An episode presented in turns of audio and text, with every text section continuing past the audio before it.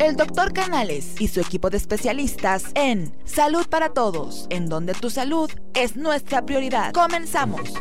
¿Qué tal? Muy buenos días. En uno más de tus programas de Salud para Todos, transmitiendo en vivo de, nuestra nueva sede, el Colegio de Ginecólogos y Obstetras, profesor doctor Alfonso Arradrado del Hospital Español de México, cuya misión es promover la educación médica continua entre sus colegiados y asociados, cuyo presidente es el doctor Jaime Kleiman Cabe mencionar que es un programa sin fines de lucro.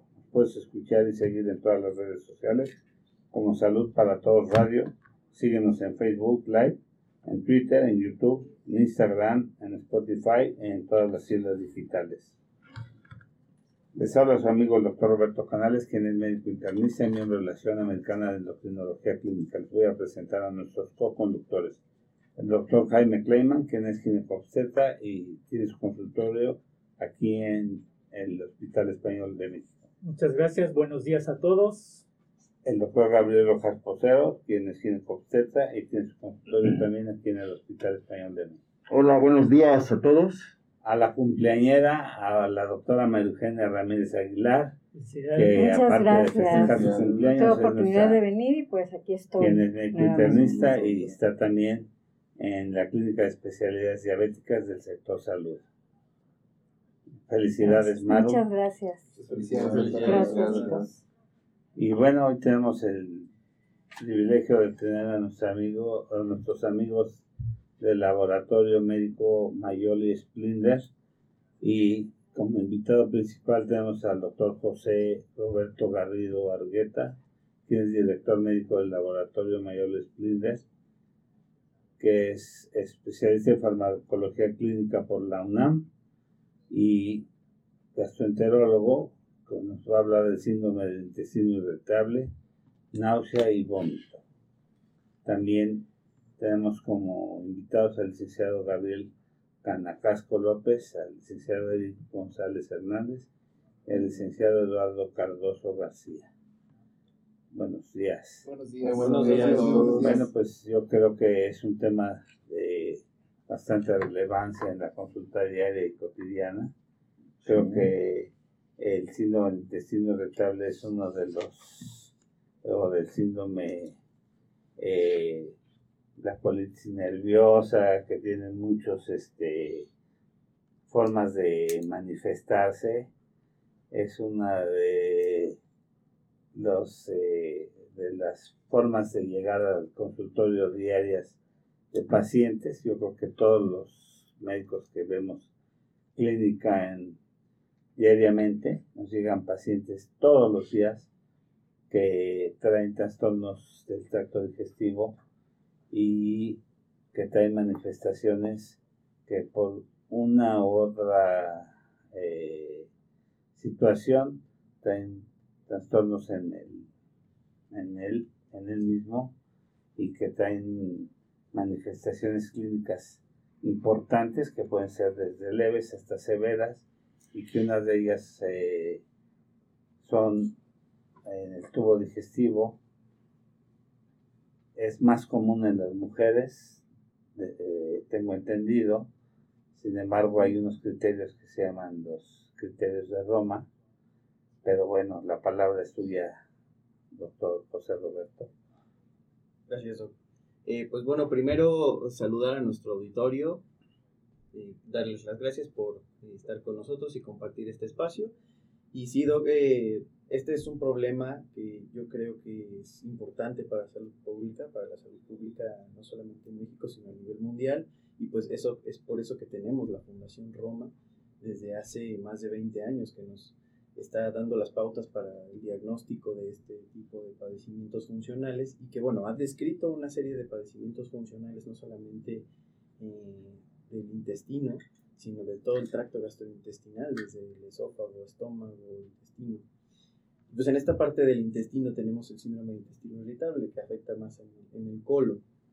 Y, yo digo que es un, un problema de salud pública importante porque eh, si bien no es una afección cardíaca o una afección eh, de tipo oncológica, eh, es algo que le afecta a muchas personas. Es algo que, como dice, es un problema que llega a la consulta, a la consulta diaria, y no solamente de gastroenterólogos.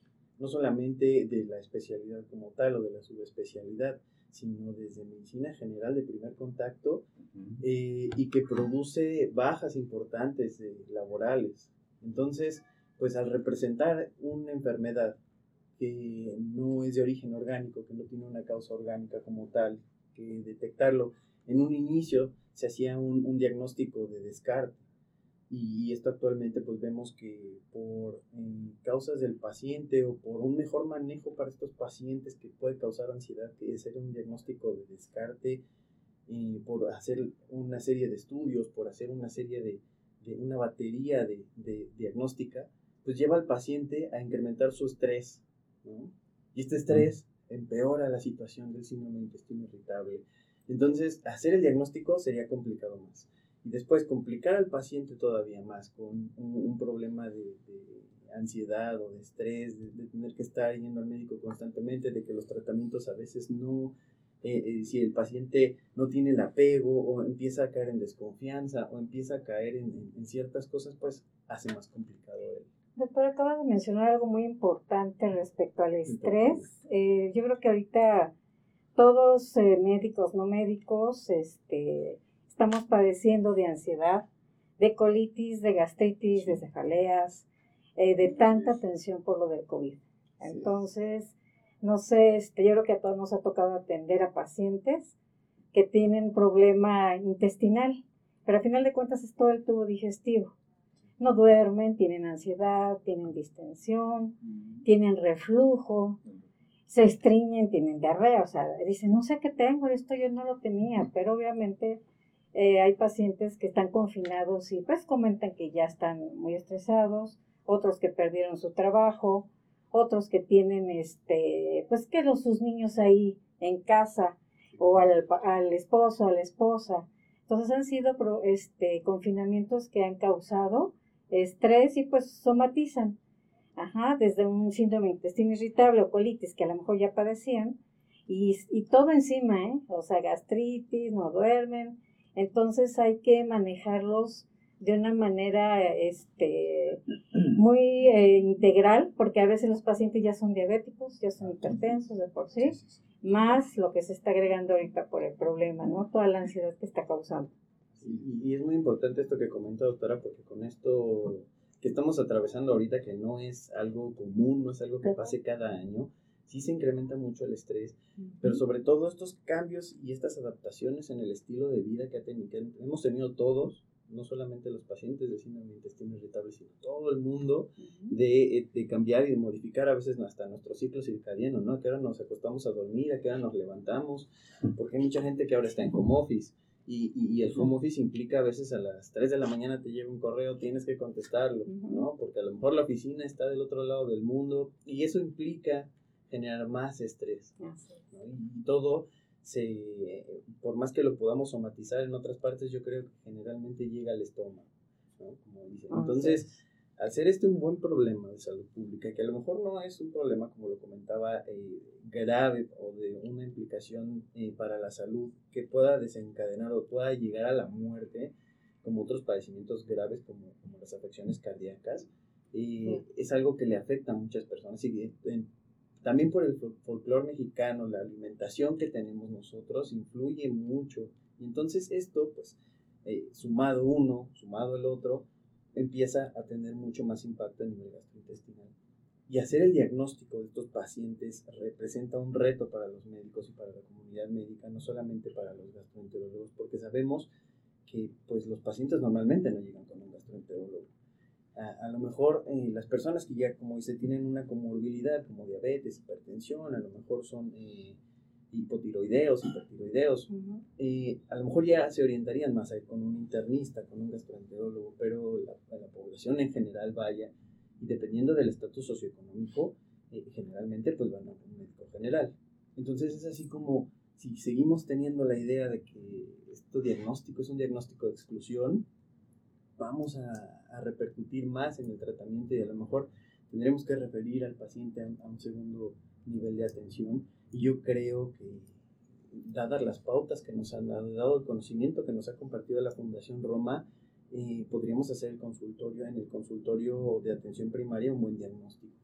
Y, y con esto, pues, si el paciente tiene a lo mejor otra comorbilidad, mandarlo a segundo nivel, a lo mejor si se complica con alguna otra afección, si a lo mejor el paciente por, por propia eh, fisiológica del mismo empieza a desarrollar a lo mejor un cáncer de colon, a lo mejor ya y nos da signos de alarma, a lo mejor ya lo podríamos pensar en enviar a segundo o tercer nivel pero de entrada yo creo que podría ser un diagnóstico y un buen manejo del paciente de un síndrome de intestino irritable en el consultorio de medicina general y es mucho de esto lo que les quiero compartir en este programa.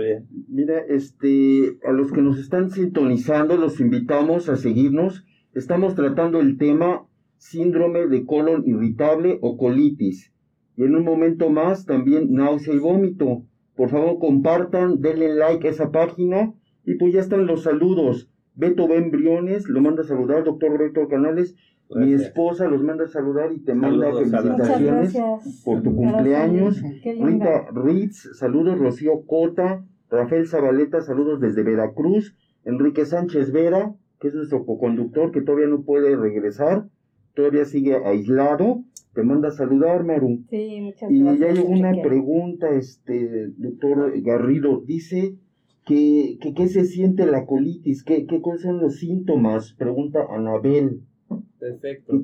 Entonces, eh, podemos poner mi... Ah, sí, mira, ¿la 1 o cuál será? Sí. Por favor. Pero antes quisiera este, mencionar algo que es bien importante. Yo creo que parte de esto debe de empezar también con un buen consejo eh, nutrimental, eso porque la, la alimentación de, del paciente que llega con un síndrome del intestino irritable llega con trastornos de alimentación o de nutrición bastante deteriorados, ¿no? Estábamos viendo los alimentos FODMAPs que les llamamos. Completamente la, la mayoría de los pacientes tienen una alimentación completamente diferente a la orientación que debe de tener el paciente que, tiene síndrome intestino irritable tiene una, una orientación nutrimental muy distinta a lo que debe de tener permitido o lo que debe de comer. Así es, doctor. Y, y esto que nos comenta de los alimentos FODMAP, muchas personas llegan con alimentaciones que son basadas básicamente en este tipo de, alimentación, en este tipo de alimentos, y que pues exacerban el síndrome de intestino irritable. Es ahí que el, clínico debería de orientar a estos pacientes a, como, dice, ¿no? El tratamiento tiene que ser eh, medidas alimenticias, medidas dietéticas, higiénico-dietéticas, ¿qué tiene que hacer el paciente antes de llegar a un tratamiento farmacológico? Antes de, darle todos los chochitos que le, vamos a recetar, primero un cambio, una modificación en sus hábitos alimenticios. Y, aquí es, es eh, pues delicado hasta cierto punto porque las personas cuando les dicen tienes que hacer una dieta, el 90% de la gente va a decir, yo no quiero, yo no hago dietas, a mí no me gusta eso, yo no voy a dejar de comer lo que me di, a mí no me va a quitar mi coca. ¿no? Entonces, eh, hablando de Coca-Cola, ¿eh? Así, y también hacer hincapié en el tabaquismo, ¿no? Sobre todo en, en, el síndrome de Crohn y en el CUSI, que son premalignos en, en gran importancia. El tabaquismo juega un rol importantísimo para la malignidad este tipo de padecimientos, o sea, la colitis ulcerativa crónica inespecífica y la enteritis regional son factores pivote para enfermedades premalignas o con comportamientos malignos, aunque histológicamente algunas no sean de, estirpe celular maligno, su comportamiento es maligno. Y su mortalidad es altamente maligna. Yo, yo quiero tomar también un poquito la palabra. Número uno, para darles la bienvenida a su casa. Muchísimas gracias, por estar aquí con nosotros. Y eh, hablando un poquito de, del estrés, eh, yo creo que inclusive se puede hacer un programa especial para el estrés, ¿no? O sea, pero aterrizando algunas cosas, algunos conceptos, eh, el estrés aterriza mucho en, los órganos, hay órganos blancos que, que, le llamamos blanco como tiro al blanco, ¿no? Órganos diana. Eh, la piel es uno de ellos que nos que puede, puede hacer que haya vitiligo. Este, el sistema nervioso, eh, la gente se torna irritable, puede tener insomnio, ese insomnio a su vez puede proporcionar, puede hacer que, que baje el, el sistema inmunitario, que, que bajen las defensas y por lo tanto que esté más expuesto tanto a enfermedades como a padecimientos este, oncológicos, llámese cáncer.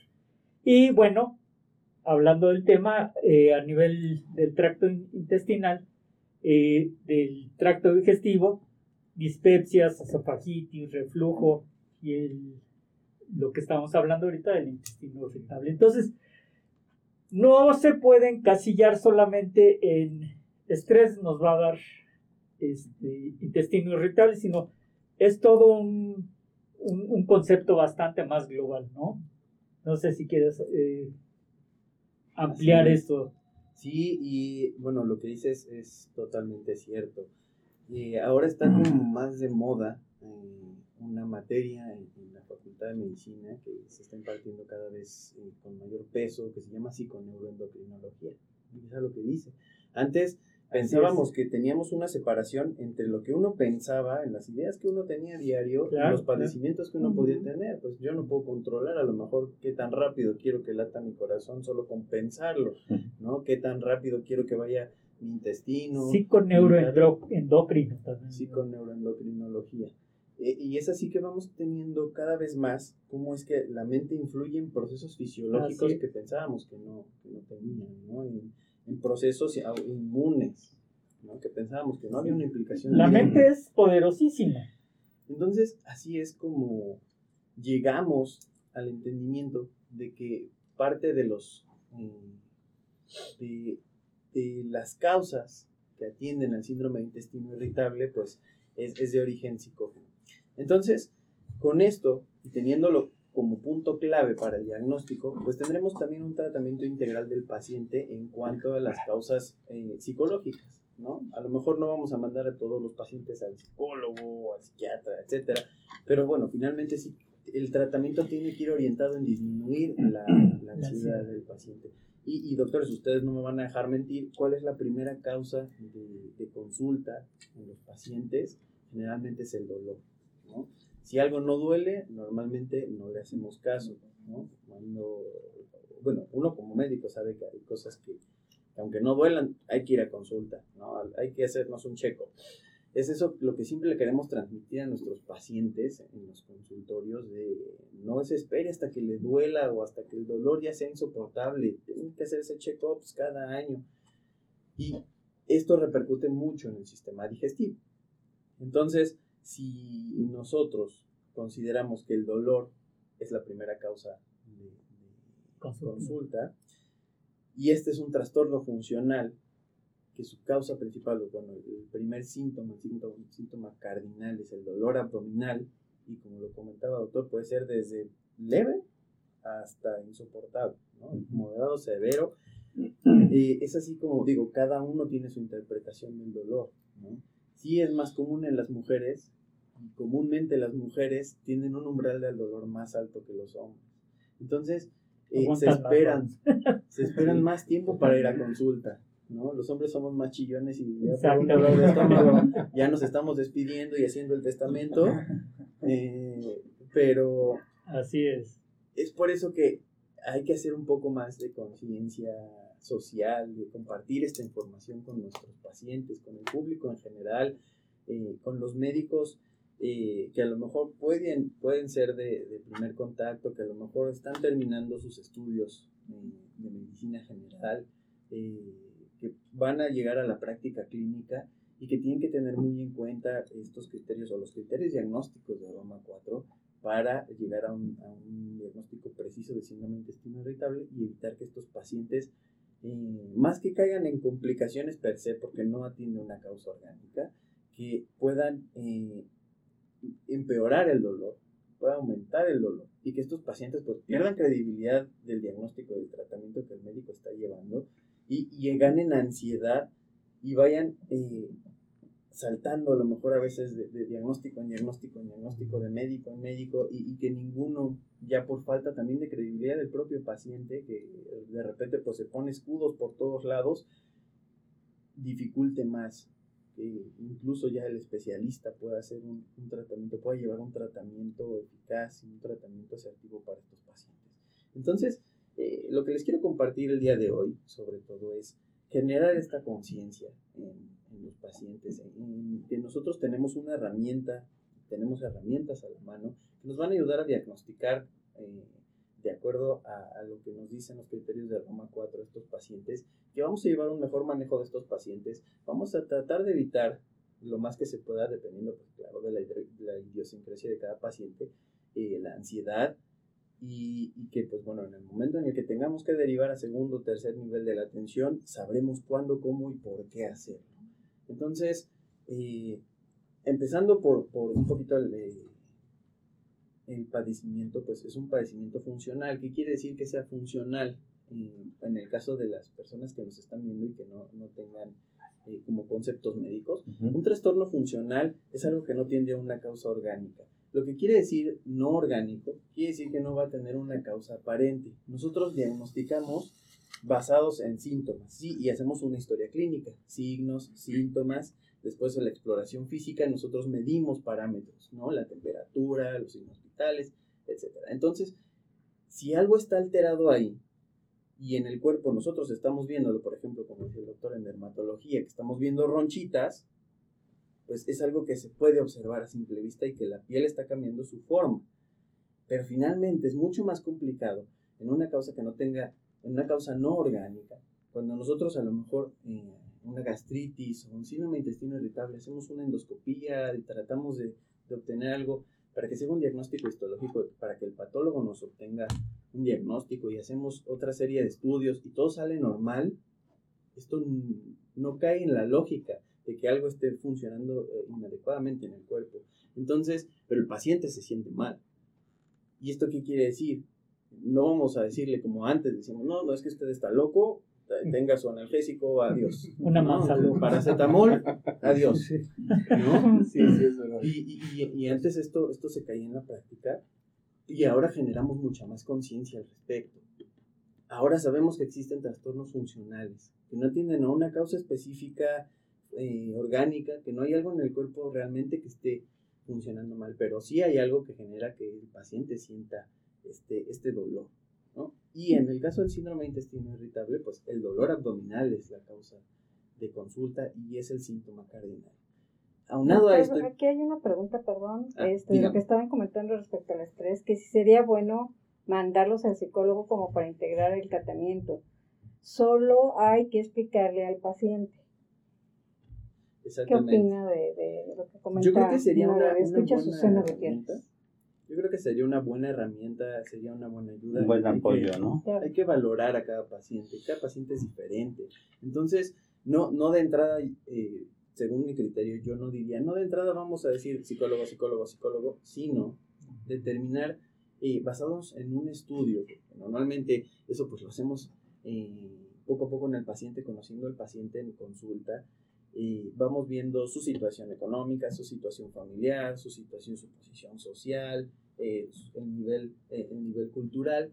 Y pues con esto, a lo mejor ya podríamos tener más argumentos para decirle al, al paciente, necesita a lo mejor valorar con un psicólogo para disminuir su ansiedad, para que le ayude a manejar estas situaciones que a lo mejor usted no está, no está eh, pudiendo solventar en su cabeza y, que pues, a lo mejor nos ahogamos en un vaso de agua. Entonces, yo creo que sería una buena herramienta, no de inicio, no de llega el paciente y lo mandamos, lo, lo referimos con un psicólogo, pero sí valorarlo, porque también hay muchos pacientes, y seamos sinceros en esta parte, si llegan y le decimos, necesita ir al psicólogo a decir, a este cuate piensa que estoy loco. Porque también no tenemos un adecuado conocimiento, una adecuada educación en cuanto a qué es lo que nos va a resolver un psicólogo porque de repente pensamos en eso y ya dicen, no, pues es que a lo mejor piensa que veo cosas o escucho gente. O... Entonces, también ahí ir, concientizándonos, ¿no? Y por eso es que yo creo que sería una muy buena herramienta siempre que el paciente tenga la, las ganas, tenga eh, esa curiosidad de experimentar esta parte de, un tratamiento eh, por parte de un psicólogo, nos puede llevar a un tratamiento cognitivo-conductual para disminuir la ansiedad. Este, perdón, tengo que este, hacer un comentario, casi me tengo que retirar por cuestiones de trabajo, pero mira, este, antes quisiera agradecerle al licenciado Eric González, al licenciado Gabriel Canacasco, al licenciado Eduardo, porque he necesitado medicamento y enseguida me lo llevan a la puerta del consultorio.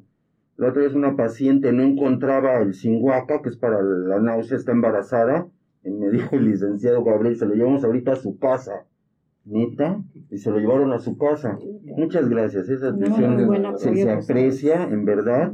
Son gente muy valiosa, qué gusto tenerlos aquí. Yo ayer, ayer justamente lo, lo, estrené, porque al final me lo llevaron la semana. Lo estrené con una paciente que traía ahí un problema de, náuseas. y vómitos recurrentes. Dije, vamos a estrenar este medicamento, parece de un fitofármaco. Sí. Este, vamos a ver cómo nos va con él, ¿eh? Claro que sí, cómo nos va a ir. Muy bien. Muy bien. Muy bien posicionado en, en, las farmacias y todo. ¿Las embarazadas? ¿no? Así, así, eso les va, les va a ayudar muchísimo. Muy bien, pues muchas gracias, ¿eh? me, me, retiro, felicidades Maru. Gracias, Gracias, doctor, que no sea la última vez. El pastel, ¿no? Sí, el pastel ahorita. este, quizá para algunos meses hablar de estreñimiento y, de, y diarrea. Contrarios que a veces lo, lo tiene la misma paciente. Que a veces que está muy ligado con el síndrome sí, irritable, sí, porque la mujer es muy común que tenga un intestino grande que se llama el, el no el dolicocolon ah, porque el megacolon es cuando está, está ajá Oye, pues muchas gracias. No se olviden seguirnos en nuestras redes sociales. Ya saben, Salud para Todos Radio, todas con mayúscula, Instagram, Spotify, YouTube y por supuesto Twitter. Gracias. Está bien.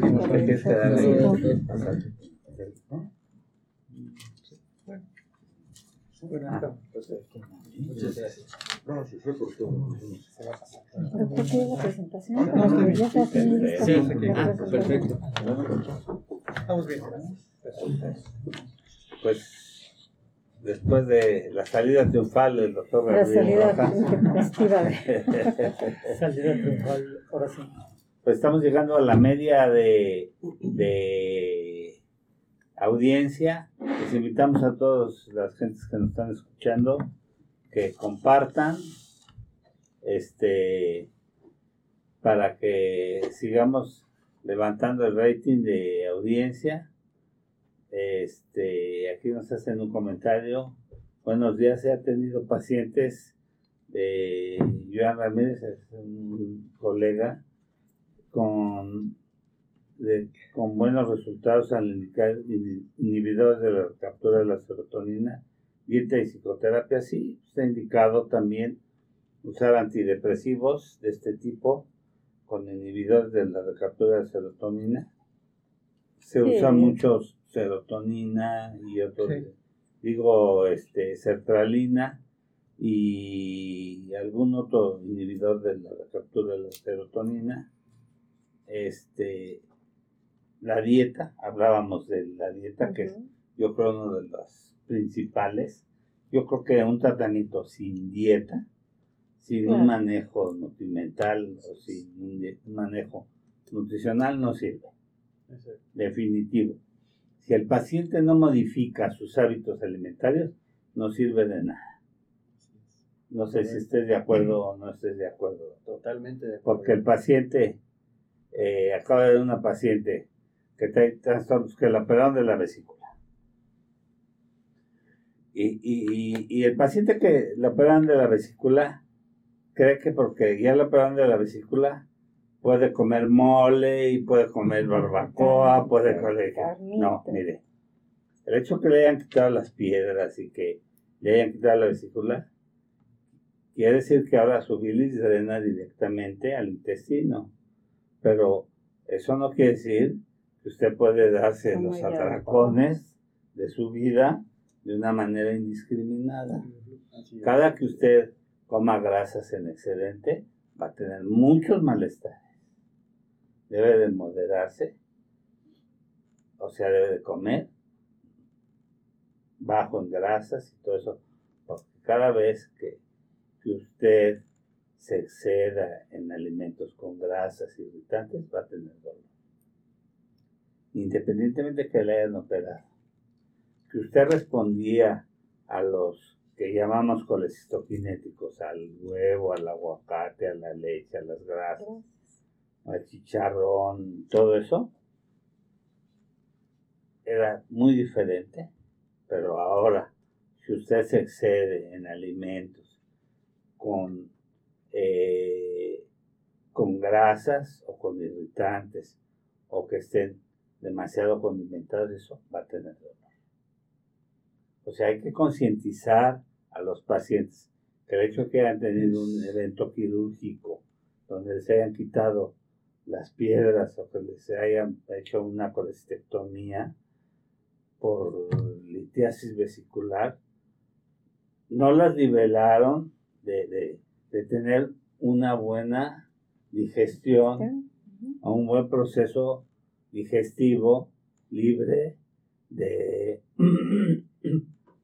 de todos los problemas este, de buenos hábitos nutrimentales.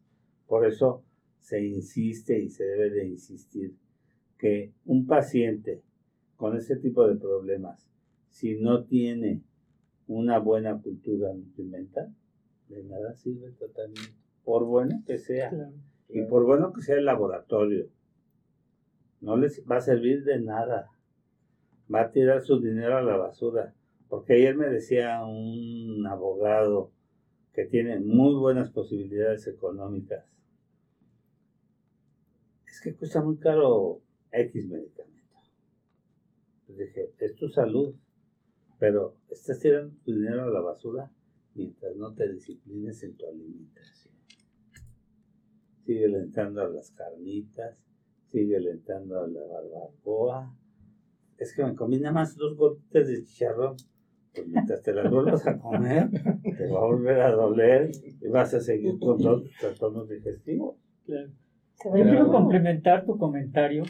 Yo creo que, eh, aunque yo soy ginecólogo, eh, pues mi consulta no va directamente a los genitales de la paciente, o sea, obviamente tengo que hacer una buena historia clínica y una exploración física y mi, la exploración física que yo hago como ginecólogo no se limita nada más a los genitales, empieza desde, desde arriba hasta abajo y curiosamente, o sea, no sé cuántos ginecólogos le abran la boca a las pacientes, pero yo creo que es muy importante porque la boca de, de la gente nos dice muchísimo de quién es la paciente. Y complementando lo que acabas de decir, o sea, nuestra misión en, el programa es educar a la gente, educar también inclusive a los médicos, y esta participación que, tenemos que darle a, la, gente es desde la boca, por ejemplo. O sea, tener un buen aseo bucal, ir al dentista. Eh, ¿Cuántas veces no nos encontramos pacientes que les faltan piezas dentarias y de ahí empiezan muchísimos problemas.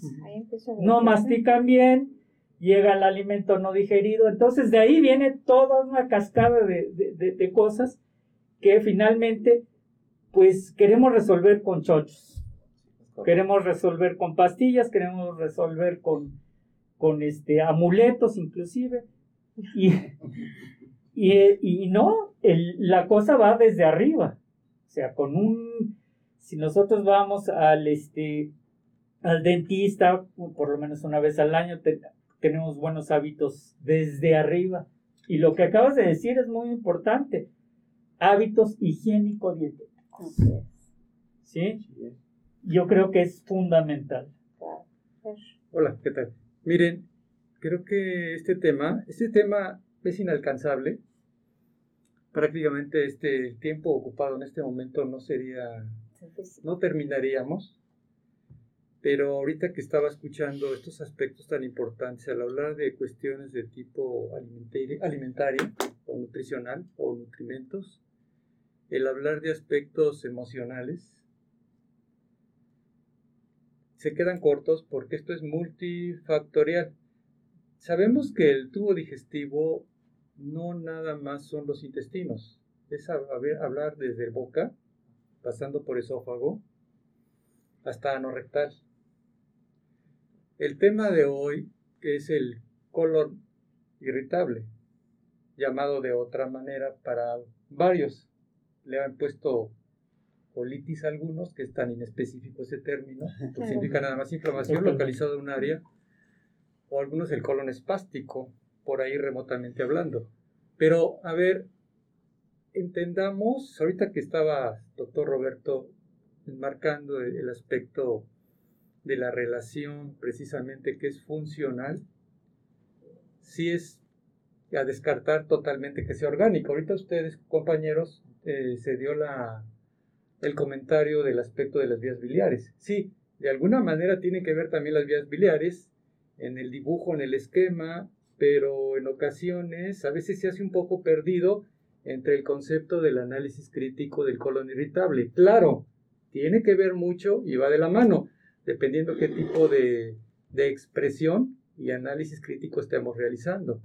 Porque en este momento el, el contexto del colon irritable, estábamos hablando, es funcional, es fisiológico o qué tanto es orgánico. Hablamos de partes estructurales y a descartar. Entonces hablamos de un segundo cerebro. Ahorita me llamó mucho la atención cuando estabas documentando ese aspecto porque vemos que el 40% de las personas que cursan con colon irritable generalmente sufren de un grado de depresión y un 80% más o menos sufren con un grado de ansiedad. Y recordar que muchas veces hemos tomado el capítulo del colon, del, del trastornos emotivos relacionados a los padecimientos, ya sea de tipo agudo, que tienen breve tiempo, o que son crónico de tipo degenerativos. En este momento entendemos que el, que el colon irritable es un, es un padecimiento que desde qué etapa se encuentra vida. Actualmente se ha encontrado que ya desde los infantes se está presentando, pero se categoriza mucho hacia la adolescencia y la etapa de la, la tercera edad, y no se diga después de los 50. Entonces creo que aquí al hablar de tensión, el hablar de estrés, estamos hablando de neuromoduladores, de neurotransmisores. que son, sí, que son prácticamente más del 85% de las funciones, yo le diría el primer cerebro, en mi punto de vista, aunque se le llama el segundo cerebro, el punto de partida serían los órganos de choque que son abdominales. Y están sometidos prácticamente a mucha carga emocional. Muchos dirán por ahí, bueno, ¿y qué voy a hacer si no pueden cambiar las cosas? No, creo que la intención de, como dices Jaime, es dar recomendaciones, no dar consultas como tal y empezar a asociar estos esquemas. Porque por años nos hemos perdido. Entonces ahorita se habla del aspecto de tipo funcional, pero ya empieza a interaccionar con otros nombres un poquito más dinámicos para entender estos conceptos. ¿O qué nos dices sí, sí. al respecto, doctor Roberto? Eh, estoy totalmente de acuerdo, doctor, y, y hay que crear mucha conciencia en los pacientes, sobre todo porque es un padecimiento que si no tiene una causa específica eh, o una causa orgánica como tal, se puede confundir, se puede malinterpretar. Y eh, para mucho de lo que nos ayudan los,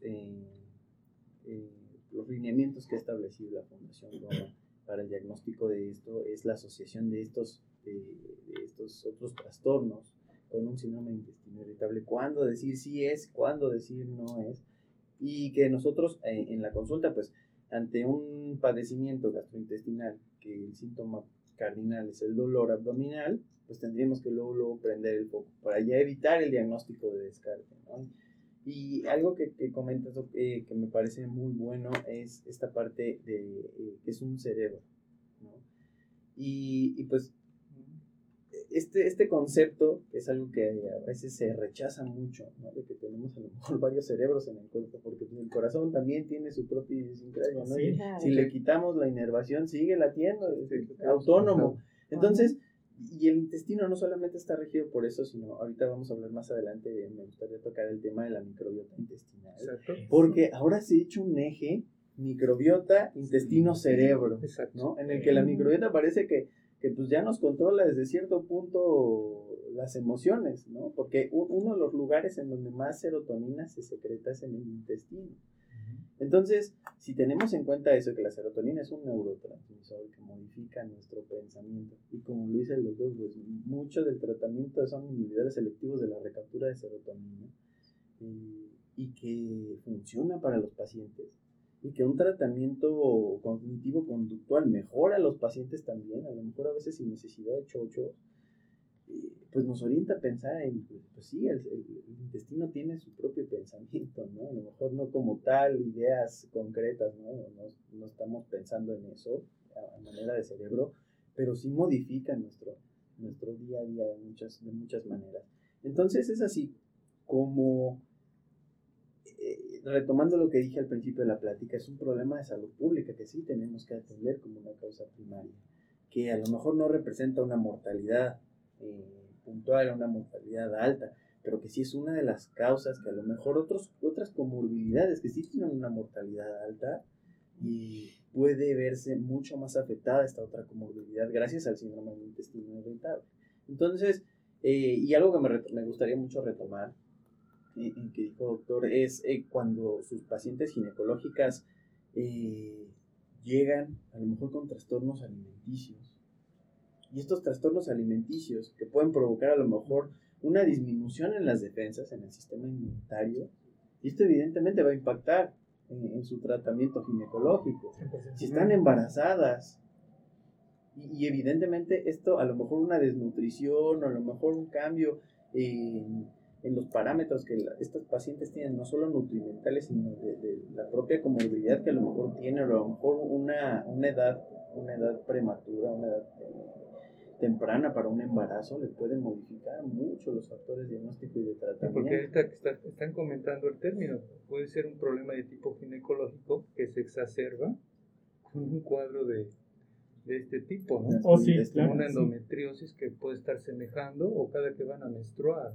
Exactamente. la experiencia de ustedes de ginecología. Y, y, justo con el síndrome ¿no? irritable se puede exacerbar mucho el síndrome premenstrual porque es el dolor abdominal del síndrome premenstrual más el dolor abdominal del síndrome intestino irritable, pues, ¡pum! Sí, sí, se, puede juntar, claro.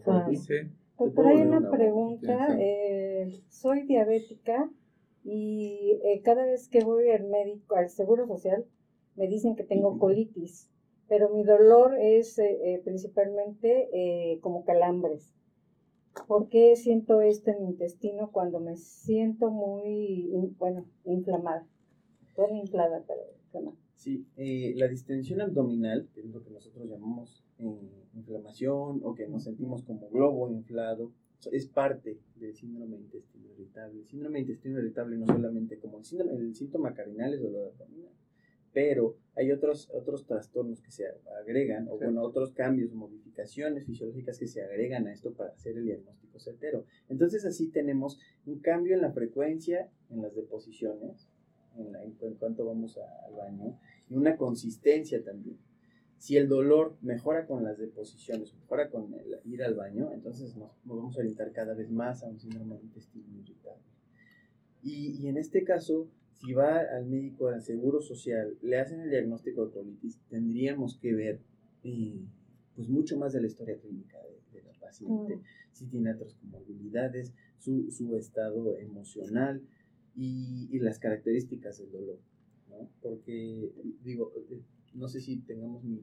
sí, la presentación. Hay, hay que recordar que el paciente diabético eh, sobre todo la metformina, hay trastornos eh, digestivos y de distensión, y que el paciente diabético hace una polineuropatía diabética y que trae trastornos sobre todo digestivos muy importantes y gastroparesias importantes y que y comparte el esquema de, y que, muchas de las manifestaciones en el paciente diabético son a nivel de tubo digestivo. Hay, hay muchos saludos de la familia eh, Chico, saluda al doctor Clayman, Rosa María Palma. Eh, dice que si los probióticos, por cuánto tiempo se pueden usar el síndrome del intestino irritable, este, cuánto tiempo se debe manejar, pues se puede usar por mucho tiempo, ¿no? Así es. Sin problemas. Sí. Pues hacen, hacen un maridaje con probióticos. Sí. Eh, una vez estableciendo el diagnóstico de síndrome de intestino irritable, descartando toda la causa orgánica, teniendo el paciente, podemos primero eh, orientar al paciente los, los eh, objetivos del tratamiento del síndrome de intestino irritable. Primero es el control adecuado de la sintomatología del paciente. Una vez eso, tenemos que enfocarnos en su calidad de vida.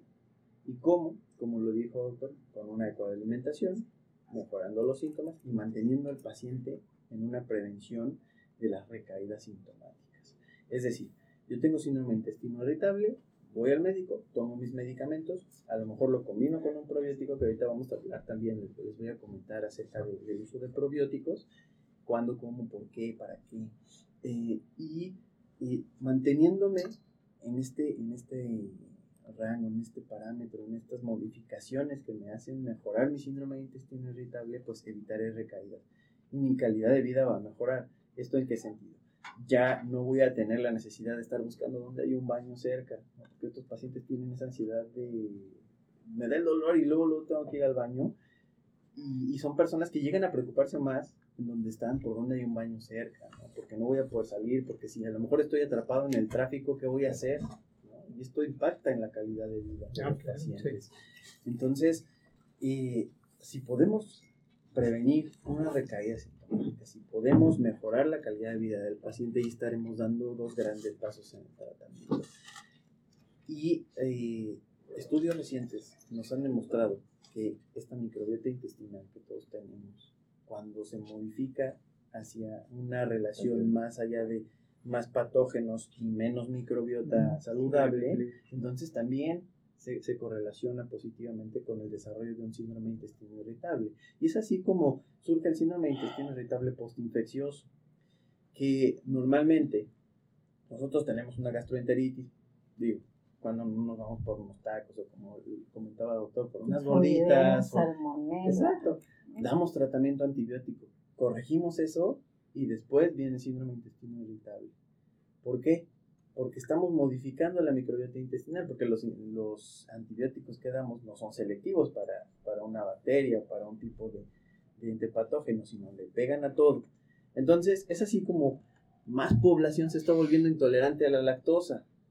¿No? Porque de esos lactobacilos que tenemos en el intestino que nos ayudan a, digerir esta parte de, consumo de, leche, y ahora que pues, de repente en un tiempo se hizo muy común el uso de antibióticos sin receta y cualquiera tenía y si yo tengo aquí y de repente tomaban dos días uno, dos días otro, dos días ampicilina, no me hizo nada. Otro, no, voy por otra más. Y de repente llegamos a los consultorios ahora exigiendo tratamientos antibióticos de a lo mejor de tercera Por ejemplo, la amoxicilina con ácido clavulánico, este que, que, tiene una, una, una, indicación muy específica, tarda la, la microbiota en recuperarse hasta seis, meses. Seis meses, seis meses. Exactamente.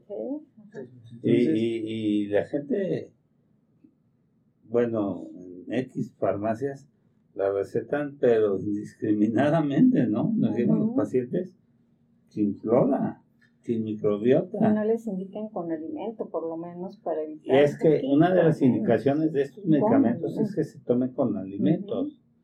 Y ahora, por ejemplo, lo están, lo están indicando para pacientes con COVID que no tienen ninguna indicación clínica para ello. Entonces, cuidado, si van a recibir protocolos de COVID, este no es un medicamento para el COVID. Exacto. Bueno, nada más unos saludos rápidos a la familia Betancourt, a Lupita Gareda, a toda la familia Betancourt, Charlie Luca Bárcenas, desde la República de Cuautitlán, dice Verónica Romero, Azucena Gutiérrez, este, Rosa María Palma, eh, a mi sobrina Belia Arneros desde ciudad, hasta Ciudad Juárez, Eli Romero, este, bueno, hay muchas gentes que están viéndonos desde Armando Valencia Romero, José Luis Álvarez. La eh, doctora Vela de también. Pero no sé si Lidia Araceli Andrade Muñoz. Lidia Mimi Sanz desde el Estado de México, Gremly Cruz, que ha estado aquí con nosotros, la tanatóloga y psicóloga, Israel Pineda, Joan Ramírez, este, Rosa María Palma, Benito Cervantes desde Guadalajara, Sergio Eric, Armando Valencia, hay muchos, muchas gentes, muchos saludos. Y curiosamente es un tema tan interesante eh, el romano y, y este Sai nos está mandando también, pero pues sí, y tienes algunas diapositivas, ¿verdad, doctor? Sí, ¿Se las tendrán antes o puedo comentar algo? Adelante. Sí, Curioso, Sí. fíjese, empieza a hablar el doctor este, Fernando y el rating brum, se empieza a ir Sí, para arriba, ¿eh? Miren, este, ahorita haciendo el análisis un poquito más crítico, recordar que cada paciente es muy personalizado, es muy individual, no todos los seres humanos somos iguales, tenemos variabilidad biológica independientemente de la genética y no todo es exento, está, está exento tampoco de la genética. Ah, nos podríamos meter en, conceptos más, más enredados, pero bueno, no vamos a hablar de genética, pero hablando ahorita prácticamente de la genética intestinal, y hablando de la microbiota o el FIM o el bioma, es la masa fuerte, el peso, el conjunto de bacterias, hay bacterias putrefactas generalmente a razón de una parte del intestino grueso y hay otras eh, flora o biota no totalmente putrefacta. Entonces debe haber una imbalance, debe haber una llamada una simbiosis. Entonces estamos viendo últimamente que estos conceptos precisamente del colon irritable que antes no tenían un tanto explicación, se está encontrando de una manera ese hilo, hilo negro. ¿Por qué? Porque actualmente sabemos que existe alimentación prebiótica y existen fármacos probióticos que son específicos. Se habla actualmente de cepas, pero también se habla de unidades formadoras de colonia. O sea, ¿qué es más importante actualmente en ese avance de la microbiota? Hablar de cepas que son específicas y especializadas, que son selectivas para cierto tipo de tratamiento. En este caso también hay para, existen ya para el colon irritable, como puede haber para el hígado graso, como puede haber problemas que están asociados a la depresión de manera muy importante. Pero bueno, ¿qué nos trae el despulimiento o, o la falta de biota intestinal? Ustedes lo, lo dijeron hace un momento, tiene que ver mucho el grado de alimentación, la intención, el estilo de vida. Entonces, estamos ah, tomando ahorita alimentos de tipo sintético, le diríamos así, muy modificados, Procesado. procesados Procesado. molecularmente. Tuvimos un programa hace un tiempo de alimentos funcionales, lo recordarán, en donde se analizó este concepto. Entonces, ahora este- ahorita está, hay tanto edulcorante, tanto colorante artificial, tanto espesante, tanto que simula ser un alimento que prácticamente más del 80% de los productos que venden en tiendas comerciales no cumplen el criterio, como lo había dicho la, comunidad española en la investigación. Entonces, nos queda muy poco y está erradicando nuestra flora intestinal. Entonces, la falta de alimento prebiótico, una buena alimentación sana y balanceada desde un inicio de la vida en cuanto a eh, lo que es- estamos hablando en este caso de todas las fibras que vienen de, de- de los de, eh, las verduras, ¿sí?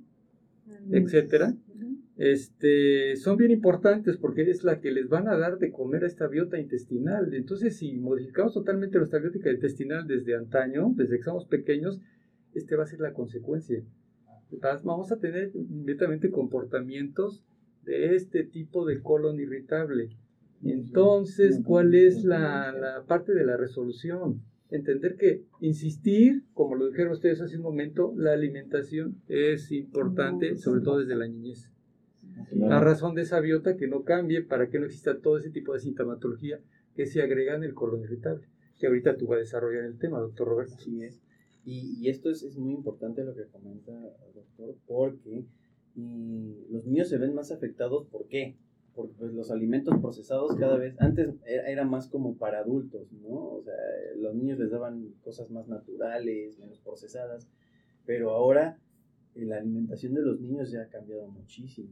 ¿no? Ya así como la mayor parte de las mamás no, no le quieren dar pecho, pues fórmula, ¿no? No le queremos dar eh, alimentos naturales, pues ya hay el Gerber.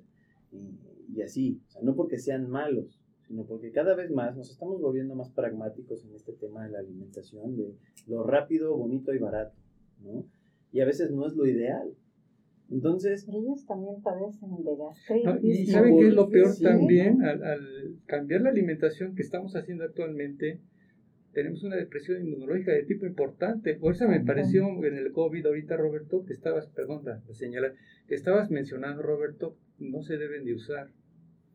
Sí, realmente no tiene indicación precisa ahorita para el COVID, pero hay que, hay que entender que si sabemos indicarlo, para ayudar a que esa biota intestinal recupere, para poder activar también ese tipo de... No lo vamos a activar la inmunidad a, a corto plazo, ni a medio, va a ser a largo plazo. ¿Cuántos meses se lleva simplemente por estar tomando medicamentos antibióticos en recuperar una biota?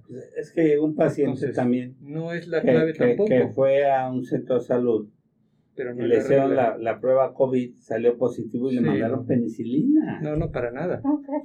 Nada, no tiene nada que ver. Entonces, hay, hay que saber O sea, de lo que dices- estamos hablando O sea, y en dónde estamos parados, dónde una estamos bomba posicionados. atómica en un lugar sin población. Sí, lo voy a más aplicar. para dañar, ¿no? para Así dañar es. el ambiente. Lo voy a deteriorar más. Ha- Hay este, también otras. eh, está, eh, está preguntando, bueno, hay María Andrea, eh, buen día, saludos. Hortensia Vaccín Covaccín. Y de lo de la lactosa que decías, bueno, hay intolerancia a las proteínas, alergia a las proteínas e intolerancia a las enzimas, o sea, a la lactosa. Eso debe quedar muy claro. Pacientes son intolerantes a la lactosa,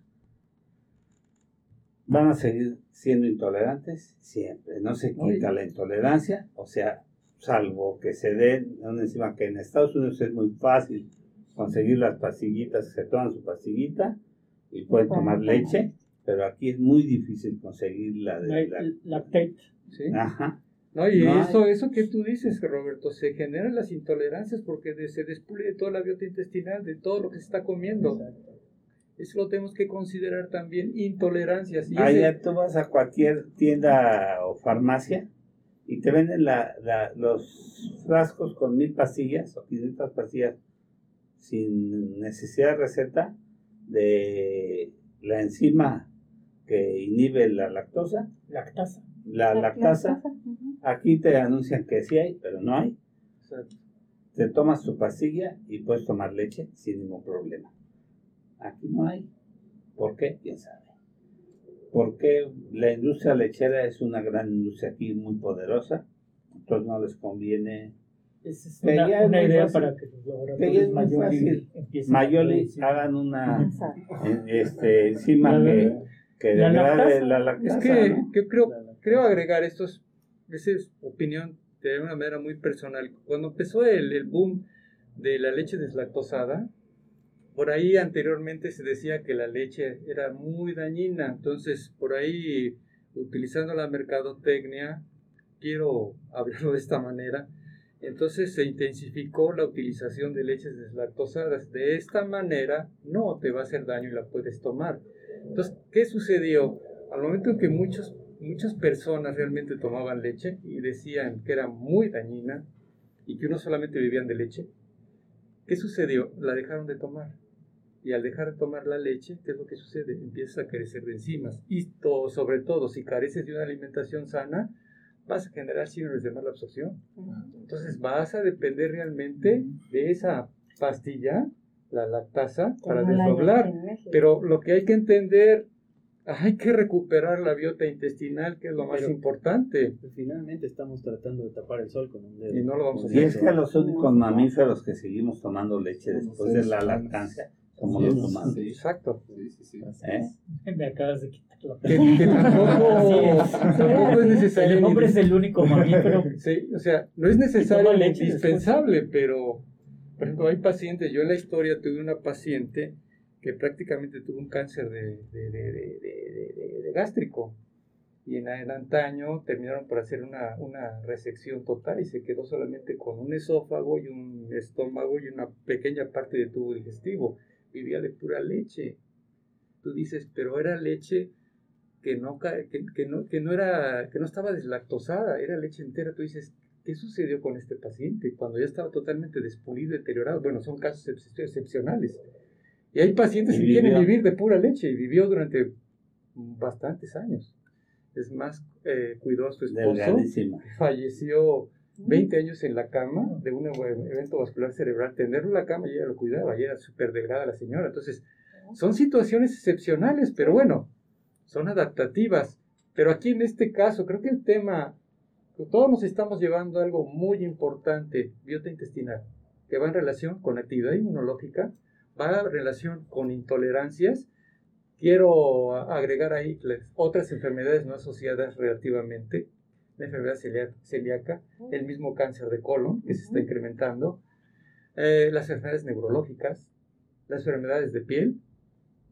Entonces, multifactorial y multisistémico. Entonces, creo que nos estamos llevando a algo muy importante, dejar ese, ese concepto alimentación sana, estilo de vida. Y es por eso ¿Cómo se puede recuperar esa biota? Sí, eh, pues la microbiota se puede recuperar solamente con suplementos eh, de microbiota, con probióticos. Con probióticos. Y, y, ahora, y ahora a lo que voy de, de, querer tapar el sol con un dedo con estas eh, tabletas de lactasa es que justamente muchas personas de repente he visto ahora que dicen, es que yo soy intolerante a la lactosa, yo soy intolerante a la lactosa y como dice el doctor, si eres intolerante a la lactosa es desde siempre. ¿no? Y es que no, es que de un tiempo para acá yo no puedo tomar leche. ¿Por qué?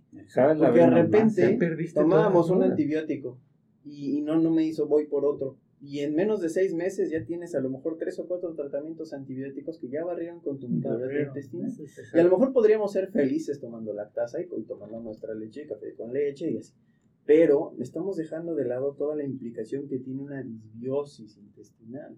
Estamos dejando de lado que no solamente nos sirve para, para producir lactasa y que nos ayuden a digerir bien la leche, sino como dice el doctor, tiene otras implicaciones, a lo mejor hasta a nivel oncológico, porque se ha visto que una disbiosis intestinal prolongada sí tiene una relación causal con, el, cáncer de colon. Las bacterias pudrefactas y arrasas ah. con todo lo que lo va a hacer Exacto. esa, simbiosis. Porque todas las bacterias producen, producen eh, Por eso es que cuando la recomendación a aquellos que coman carne, bastante vegetal, alimento prebiótico para darle de comer a tus bacterias intestinales.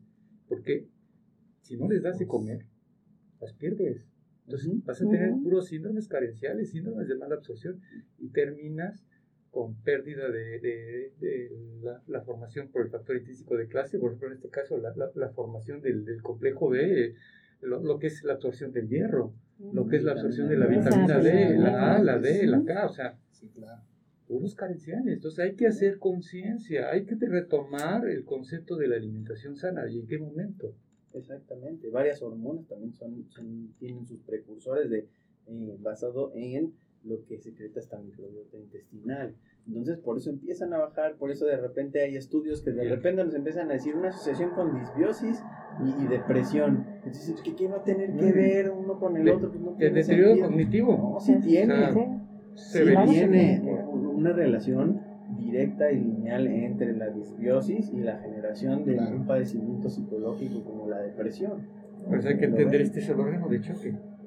Exactamente. Está mal esto, está mal esto. Y, retomando el tema de síndrome de intestino irritable, cuando tenemos un tratamiento al que le agregamos un probiótico, porque bueno, tratamientos para el síndrome de intestino irritable tenemos muchas alternativas. Pero algo que está siendo clave en el síndrome de intestino irritable es eh, la hipersensibilidad visceral.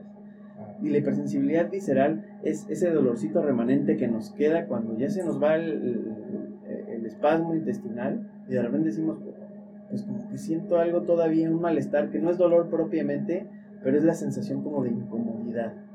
Y entonces, para eso, tenemos ya medicamentos que nos disminuyen la hipersensibilidad visceral y que nos quitan eso. Y que eh, uno, una de las causas también, uno de los, de los eh, de lo que hay en este padecimiento es eh, la inflamación intestinal o bueno, la distensión intestinal o algo que en inglés se conoce como blote. es por eso que la mayor parte ahorita de los, de los tratamientos tienen dimeticona y simeticona para disminuir eso. Entonces, digo, a manera un poquito de promoción, Pero bueno, nosotros tenemos... Llamamos antispumosos. Así es. Nosotros tenemos uno que es eh, citrato de alberina con simeticona que se llama que viene en una cápsula blanda, líquida, y que nos ayuda a mejorar o a, a empezar eh, la acción de manera más rápida y más prolongada. Y también la alberina tiene este impacto a nivel eh, de hipersensibilidad visceral al disminuir eh, esta misma por bloqueo de los receptores 5HT1A de serotonina. Entonces, si tenemos esto, pues bueno, ya orientaremos al paciente a disminuir la sintomatología, a mejorar eh, este bloating, esta distensión abdominal, inflamación, como le queramos decir, para que, pues bueno, se sienta mejor. Pero ¿cómo va de la mano esto con un probiótico? Eh, nosotros, y como lo comentábamos aquí, y como lo comentó, la cepa es importante. Si nosotros tenemos cepas que a lo mejor no son las que nos ayuden más al síndrome de intestino irritable, pues mejoraremos nuestra condición de disbiosis. Pero la sintomatología puede no verse mejorada, no puede verse eh, eh, alentada o recuperada por este tipo de probiótico. Entonces es así como se desarrollan, se han desarrollado probióticos con cepas específicas que producen más ácidos grasos de cadena corta, que se ha visto que reducen la inflamación y reducen la hipersensibilidad visceral también. Y la microbiota pues tiene muchas funciones, tanto como protección, como competición con estas eh, bacterias patógenas que, dice el doctor, y, nos protegen de muchas maneras, porque también alientan mucho el sistema inmunológico. Entonces es así como si un paciente y ya tiene un síndrome de intestino irritable postinfeccioso y ya de repente empezó a tomar antibióticos y antibióticos sin hacer y de repente ya tiene una sobrepoblación de Clostridium difficile que a lo mejor ya está haciendo una una eh, o bueno una, una, infección por, por Clostridium difficile y que esas infecciones pues son eh, resistentes a muchos antibióticos y son multiresistentes. Y ya darle antibiótico para lo que fue del antibiótico se, vuelve más difícil. Entonces, la, el único, la única herramienta, las únicas armas que tenemos para contrarrestar esto pues son los probióticos. Y otro Entonces, que el paciente que también está fastidiado, que tiene mucha diarrea, va en ese momento y le dan antidiarreico. Y vuelve y luego ya no se del baño y va al médico y le da laxante y así están los pobres. Entonces, sí, sí, sí. no quiero ya, estar ya no sé ni cuál tomarme. Síndromes diferenciales, pero tomo laxante. Tremendos. Y, y me da diarrea. Me tomo antidiarreico, depende de lo que tipo, me, me da estreñimiento. Entonces ya me dice, ya no me da miedo dejarme pasar el pastel. Todavía no, doctor. Todavía no. Estoy, ahorita ya voy a revisar ese tema. No, me dejan con el corazón mesa. Entonces, ¿qué pueden hacer, doctor, para que si siguen de renuentes por tener diabetes, por ejemplo, neuropatía, y que cursen con ese síndrome de intestino irritable, qué pueden tomar en esos episodios mientras se repara esa microbiota? ¿Qué pueden tomar? Porque esa es la pregunta que hace el paciente. Entonces, ¿qué me tomo si estoy ahorita con diarrea y luego con estreñimiento? Ok, aquí me gustaría recapitular un poquito hacia el diagnóstico de síndrome intestino irritable, en el que ahora, mencionando rápidamente los criterios de Roma 4, en el que el síntoma cardinal es el dolor abdominal y que va eh, de la mano con trastornos o con un cambio en, las deposiciones o en la defecación. Es así como podemos tener tres variantes y como comentaba doctora, diarrea o estreñimiento o mixto, en el que ya no sabemos si o, soy diarreico o soy eh, constipado, estreñimiento, y estamos fluctuando, ¿no? Entonces, si tenemos al menos en la presentación de la sintomatología una o dos veces por semana desde hace tres meses, con un inicio insidioso de a lo mejor de seis meses atrás, con cambios en las deposiciones, ya estamos orientados a hacer el diagnóstico de síndrome de intestino irritable, ¿no? Y algo que tenemos que tomar en cuenta mucho para la práctica clínica en general es síntomas asociados. Si tenemos otro tipo de sintomatología, otro tipo de sintomatología asociada, como a lo mejor sangrado de tubo digestivo, como a lo mejor fiebre, como a lo mejor ah, eh, disminución de peso eh, en un periodo corto de tiempo, pues ahí sí ya empezaríamos a descartar síndrome de intestino irritable. Pero bueno, una vez que decimos este paciente no tiene estos factores, bueno, nos orientamos al síndrome de intestino irritable. Ya no es de descarte, sino de apuntar y de ir, haciendo nuestra, nuestro checklist mental, siempre como clínicos. Eh, ¿Tiene esto? No. ¿Tiene esto? No. ¿Tiene esto? No. Ya lo revisé, no tiene. Ya lo revisé, no tiene, pero sí tiene esto, esto y esto que estamos mencionando ahorita, el síndrome de intestino irritable. Entonces, si el paciente nos dice, es que más o menos 3, 4 días a la semana no puedo ir al baño, me cuesta trabajo ¿Y cada cuánto a veces tiene diarrea? Nunca, doctor. Síndrome de intestino irritable con constipación. Y si es al revés, que nos digan, es que ando suelto todo el tiempo y de repente me llega el dolor, tengo que correr al baño y siento que no llego, porque es una diarrea como llave de agua. ¿Y cada cuánto, no? Todo el tiempo. Está devastado. Cuatro días a la semana. Y, nunca tiene estreñimiento. Nunca. Está despulido, todo está Entonces, síndrome de intestino irritable con diarrea. Y si dice, no, pues es que ya no sé, no le atino, porque a veces puede ser diarrea, a veces puede ser estreñimiento. ¿no? No sé, ando. Entonces, a lo mejor ahí podríamos orientar al mixto y saber cómo complementar este diagnóstico. Nosotros, para esto, como laboratorio, tenemos metospasmil para propiamente la sintomatología del dolor en síndrome intestino irritable al disminuir eh, esta parte de la inflamación, de la distensión, al disminuir la, eh, eh, la hipercontractibilidad del intestino y al disminuir la hipersensibilidad visceral. Y también nosotros lo complementamos con esta gama probiolog que había mencionado, doctor, que es un probiótico que nosotros tenemos que se llama IBS, IBS por las siglas en inglés de síndrome de intestino irritable, que tiene tres cepas que se ha comprobado que aumentan mucho la producción de ácidos grasos de cadena corta. Entonces, tomado así por ocho semanas, junto con el tratamiento de síndrome de intestino irritable, sea cual sea el que el médico que le esté llevando el tratamiento elija, se ha visto que mejora tanto la calidad de vida de los pacientes como eh, el hecho de que el paciente tenga una recaída de su síndrome de intestino irritable. Entonces podemos llevar a un paciente por mucho tiempo y a lo mejor hasta suspender en algún momento el tratamiento farmacológico y quedarnos solamente con el, con el probiótico. Que sabemos que hay probióticos que son medicamentos, pero bueno, la mayor parte de los probióticos los manejamos como suplementos alimenticios. Y manejarle al paciente que este suplemento no es un medicamento, no es un chocho, no es un fármaco, es parte de su alimentación. Entonces, así, es así como integramos estos probióticos y que también hay simbióticos, como le decía yo, que viene un prebiótico, que es el alimento del probiótico de la bacteria, vienen juntos, para que cuando llegue, ya llegue bien fuerte, bien alimentado, y para que ese prebiótico también nos ayude a mejorar la, la situación intestinal y el tránsito intestinal. Entonces, eh, nosotros tenemos esa batería de herramientas que podemos utilizar para estos pacientes. Una vez que hemos hecho el diagnóstico certero, ya tenemos eh, el punto en la mira de este paciente con síndrome de intestino irritable para tratarlos y para orientarlos y para no dejar que el paciente caiga en ansiedad otra vez y decirle, señor, señora, vamos a tratarlo de esta manera. Tiene que tener en cuenta que esto no es un padecimiento orgánico. Puede recaer en algún momento, pero ya sabemos qué es lo que tenemos que evitar para que evite recaer y para que evite que su síndrome de intestino irritable se considere o pueda empezar a ser más severo. Entonces, estos pacientes se sienten más seguros, acuden a la consulta con más eh, tranquilidad, con más confianza, se comunican con los médicos con más confianza y evitando estas recaídas, pues tenemos pacientes pues, se mantienen saludables por más tiempo. Ahora, ¿qué puede tomar en el caso de la paciente que me comentó, doctora? Eh, yo le recomendaría, por supuesto, metospasmil más probiolol para su síndrome irritable.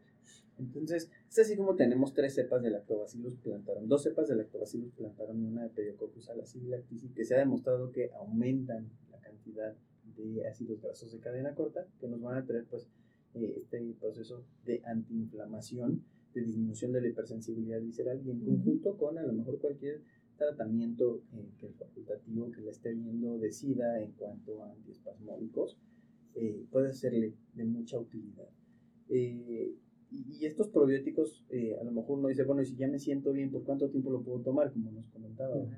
Los probióticos, gracias a que son un suplemento alimenticio, se pueden tomar por siempre. Y si en algún momento nos vemos en la necesidad por una infección respiratoria, de vías urinarias o de cualquier otro tipo de tomar un antibiótico, ya sabemos que tenemos esa protección extra que nos confiere un probiótico. Hay una pregunta de Rosa María Palma, dice, muy común la ingesta de búlgaros para restaurar la microbiota. ¿Qué opina de esto? El problema de, todo este tipo de que los búlgaros y esto, pues que no, no tienen una acción de de, una cepa que esté controlada o que tenga un efecto farmacológico de grado farmacológico controlado, ¿no? Así es, es correcto. Y a lo que vamos ahora es, hay muchos tipos de bacterias, muchos tipos de probióticos, pero ¿cuál es el que más le va a ayudar? Y ahora, en la cantidad, como lo decía, unidades formadoras de colonias, ¿no? Porque finalmente, y es como, como lo, lo vemos en toda la práctica clínica, si no le damos la dosis correcta al paciente de cualquier medicamento, no le va a hacer el efecto que nosotros, el efecto terapéutico que deseamos. Es igual con los probióticos. Los probióticos, si no los consumimos en una cantidad específica por un tiempo específico, por lo menos, no vamos a obtener el efecto, el efecto terapéutico que queremos con estos pacientes o el efecto en, en el desarrollo de la, de la, microbiota intestinal que queremos para estos pacientes. Y es así como productos lácteos que tenemos. Nos dicen, no, bueno, es que tiene lactobacillus estos. Ok, pero ¿en qué cantidad y cuántos van a llegar vivos? Porque necesitan llegar vivos, es otra cosa que tenemos que, ver. Eh, si no llegan vivos, llegan muertos y muertos los sacamos como entran. Entonces ya no tienen ninguna capacidad de... sí, porque por ahí hay muchos productos que están adicionados. Hay uno muy comercial que viene en una botellita. Eh, sí, sí. ¿La conocen? que es más dulce que, el probiótico y sobre todo tiene un tiempo de vida porque al cambiar la temperatura fallece. Y aparte no los guardan luego, luego en el... No sirve. Eso nunca lo mencionan. Agua con azúcar. Nunca he visto por lo menos que lo mencionado que necesitamos mantener una cadena fría para ese producto. Y que a veces de repente salimos de la casa y va a la bolsa.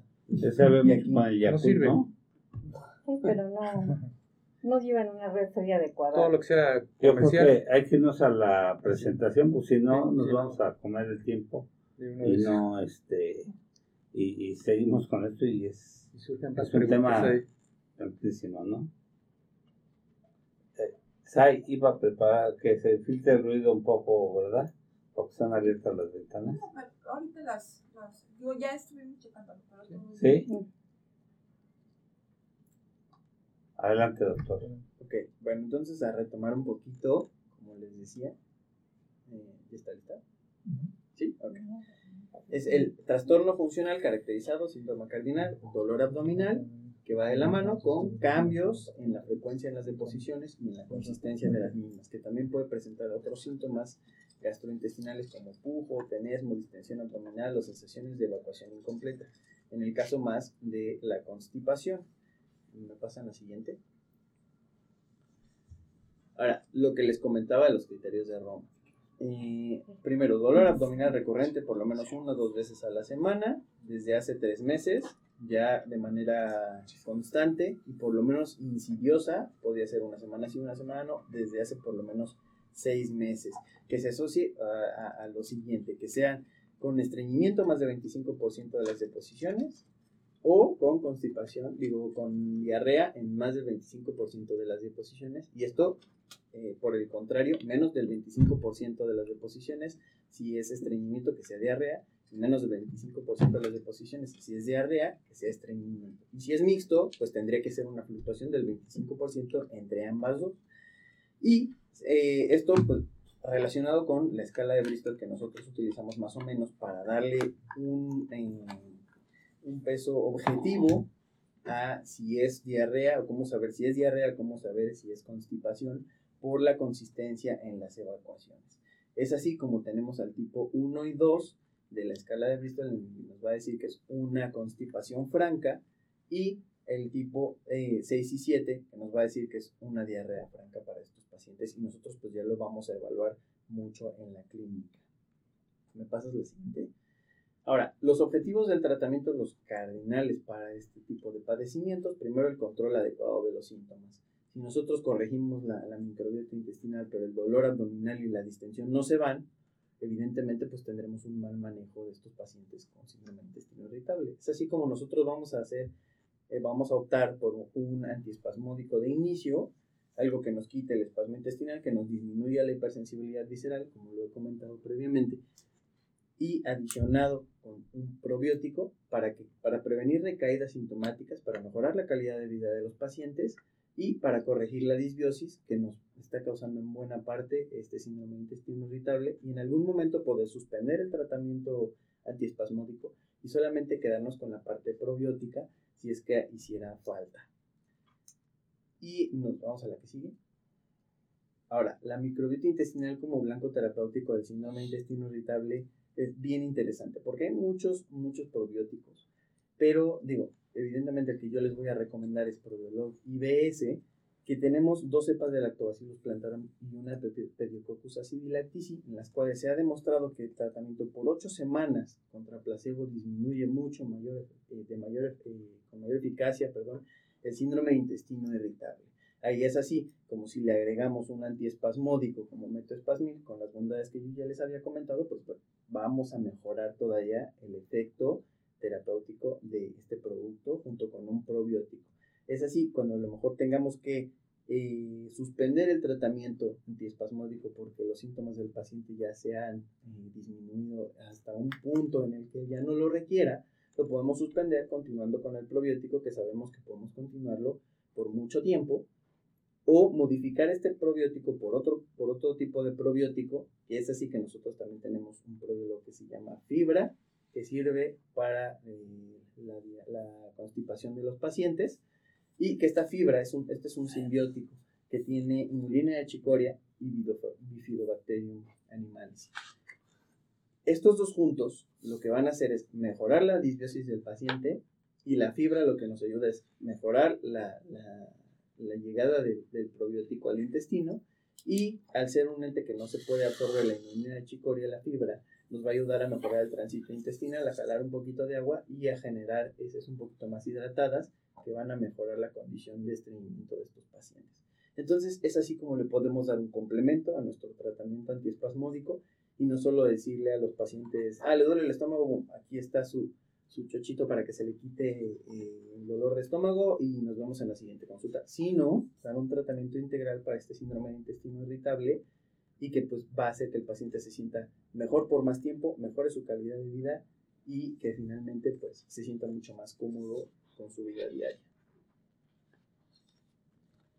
Y pues bueno, eso sería... Doctor, y cuando el paciente diabético tiene este, hipertensión aparte, tiene una dislipidemia mixta, y si le llegamos a hacer un ultrasonido hepático, también tenemos un hígado graso, eh, ¿qué le podremos dar? Aquí hay muchos probióticos que se pueden utilizar. Yo ya dejando un poquito al lado el síndrome de intestino irritable para pasar a las comorbilidades que, de las que a lo mejor se puede uno beneficiar con el uso de un probiótico hay muchos probióticos que nos pueden beneficiar al mejorar tanto la producción de ácidos grasos de cadena corta como la producción de algunos metabolitos como la vitamina B, como lo comentaba el, doctor Fernando, eh, y que mejoran la, tanto la absorción de, nutrientes, como puede ser la glucosa, que nos ayudan a aprovechar mucho la glucosa en el intestino, a evitar que el hígado produzca por medio de gluconeogénesis esta, esta glucosa y que se ha visto que si nosotros sometemos a estrés al hígado constante, a la producción de, glucosa por gluconeogénesis, esto evidentemente va a desencadenar o tiene una relación directa con el desarrollo de diabetes tipo 2. Entonces, eh, es así como nosotros, por medio de un probiótico que a lo mejor pensaremos, pues, ¿cómo va a llegar ahí si no se absorben, si no, no esto, no aquello? Pero sí tiene una implicación a nivel orgánica mucho más amplia. Entonces, eh, nosotros ahora tenemos Probiolog Max que eh, sirve más para este tipo de, procesos metabólicos o de comorbilidades de los pacientes, por las bondades que le, comento, de que nos ayuda a aprovechar mucho más los nutrientes y con esto pues mejora la condición metabólica de los pacientes y prevenir una disbiosis. También eh, nosotros tenemos uno que se llama Probiolog GG, que es Lactobacillus rhamnosus GG, junto con zinc para los pacientes que a lo mejor tienen un cuadro diarreico, síndrome de intestino irritable con eh, diarrea en agudo, que a lo mejor se quieran corregir. Y bueno, se ha visto que el lactobacillus rhamnosus GG disminuye la frecuencia de, las evacuaciones junto con el zinc, que es un oligoelemento que nos ayuda también a disminuir la, la cantidad de, de, días que presentamos diarrea, mejora también la condición nutricional y esto se ha visto en estudios con niños en África, a los que solamente les dan el suplemento alimenticio con zinc y mejoran mucho su alimentación y, junto con los alimentos que a lo mejor escasamente puedan consumir. Entonces, este, este probiótico está adicionado con zinc, que nos ayuda a mejorar la condición de diarrea para estos pacientes que pudieran o no tener síndrome de intestino irritable o solamente un cuadro diarreico agudo, junto con un tratamiento antibiótico que lleguen a requerir en ese momento. Entonces, para esta paciente con comorbilidades como diabetes, hipertensión, yo recomendaría más un probiótico del tipo eh, Max, y por, por lo menos tres meses para que pues, esta, esta microbiota se, se llegue a restablecer con, con mejor eficacia. O más tiempo, ¿no? Podría... Puede ser más tiempo, eh, puede ser por tiempo indefinido. Eso ya lo verá eh, tanto el médico que le esté tratando, que esté llevando su tratamiento integral, la paciente cómo se siente con el probiótico y, y pues sí, sin duda, si lo, si lo desea por más tiempo, puede ser. Ver, creo que aquí se está volviendo un poquito complejo el, el, aspecto, ¿no? Hay diferente tipo de, de cepas y unidades formadoras de colonia. Creo que cada paciente, el tema que se está tocando ahorita, hay aspectos extraintestinales y hay calidad de vida, hay historia de vida.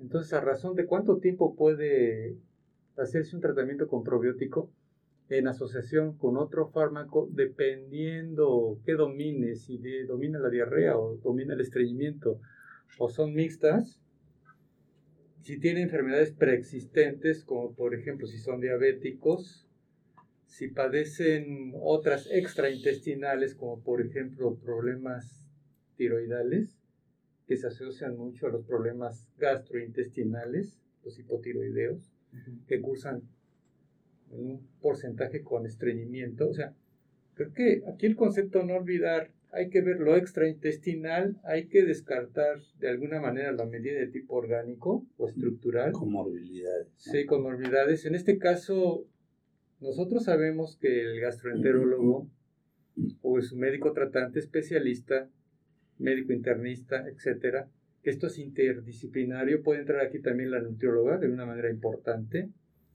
Sabemos que esto es prácticamente es un equipo de trabajo.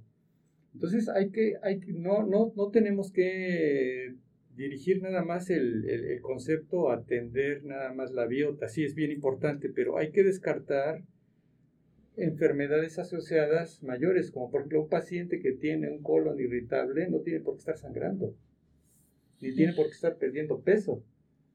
Entonces, ¿cuál es la tarea de un, un, una verdadera anamnesis, un verdadero descubrimiento? Vamos a hacer una colonoscopía, que es una colonoscopía o una rectosigmoidoscopía. Hay que investigar que ese colon, ese metro y medio de colon, o intestino grueso, que llega hasta, hasta, hasta el colon, hasta el ciego, hay que entender que no tenga pólipos, es la poliposis familiar múltiple, que no tenga divertículos, que no tenga alteraciones sugestivas a un cáncer eh, eh, eh, colon rectal, siempre úlceras. úlceras, por eso hay que descartar, no debe perder peso ni debe estar sangrando, entonces hay ciertas condiciones y características clínicas de un colon irritable que deben de ser específicas, pero si tenemos manifestaciones extras, ya estamos hablando de otro tema.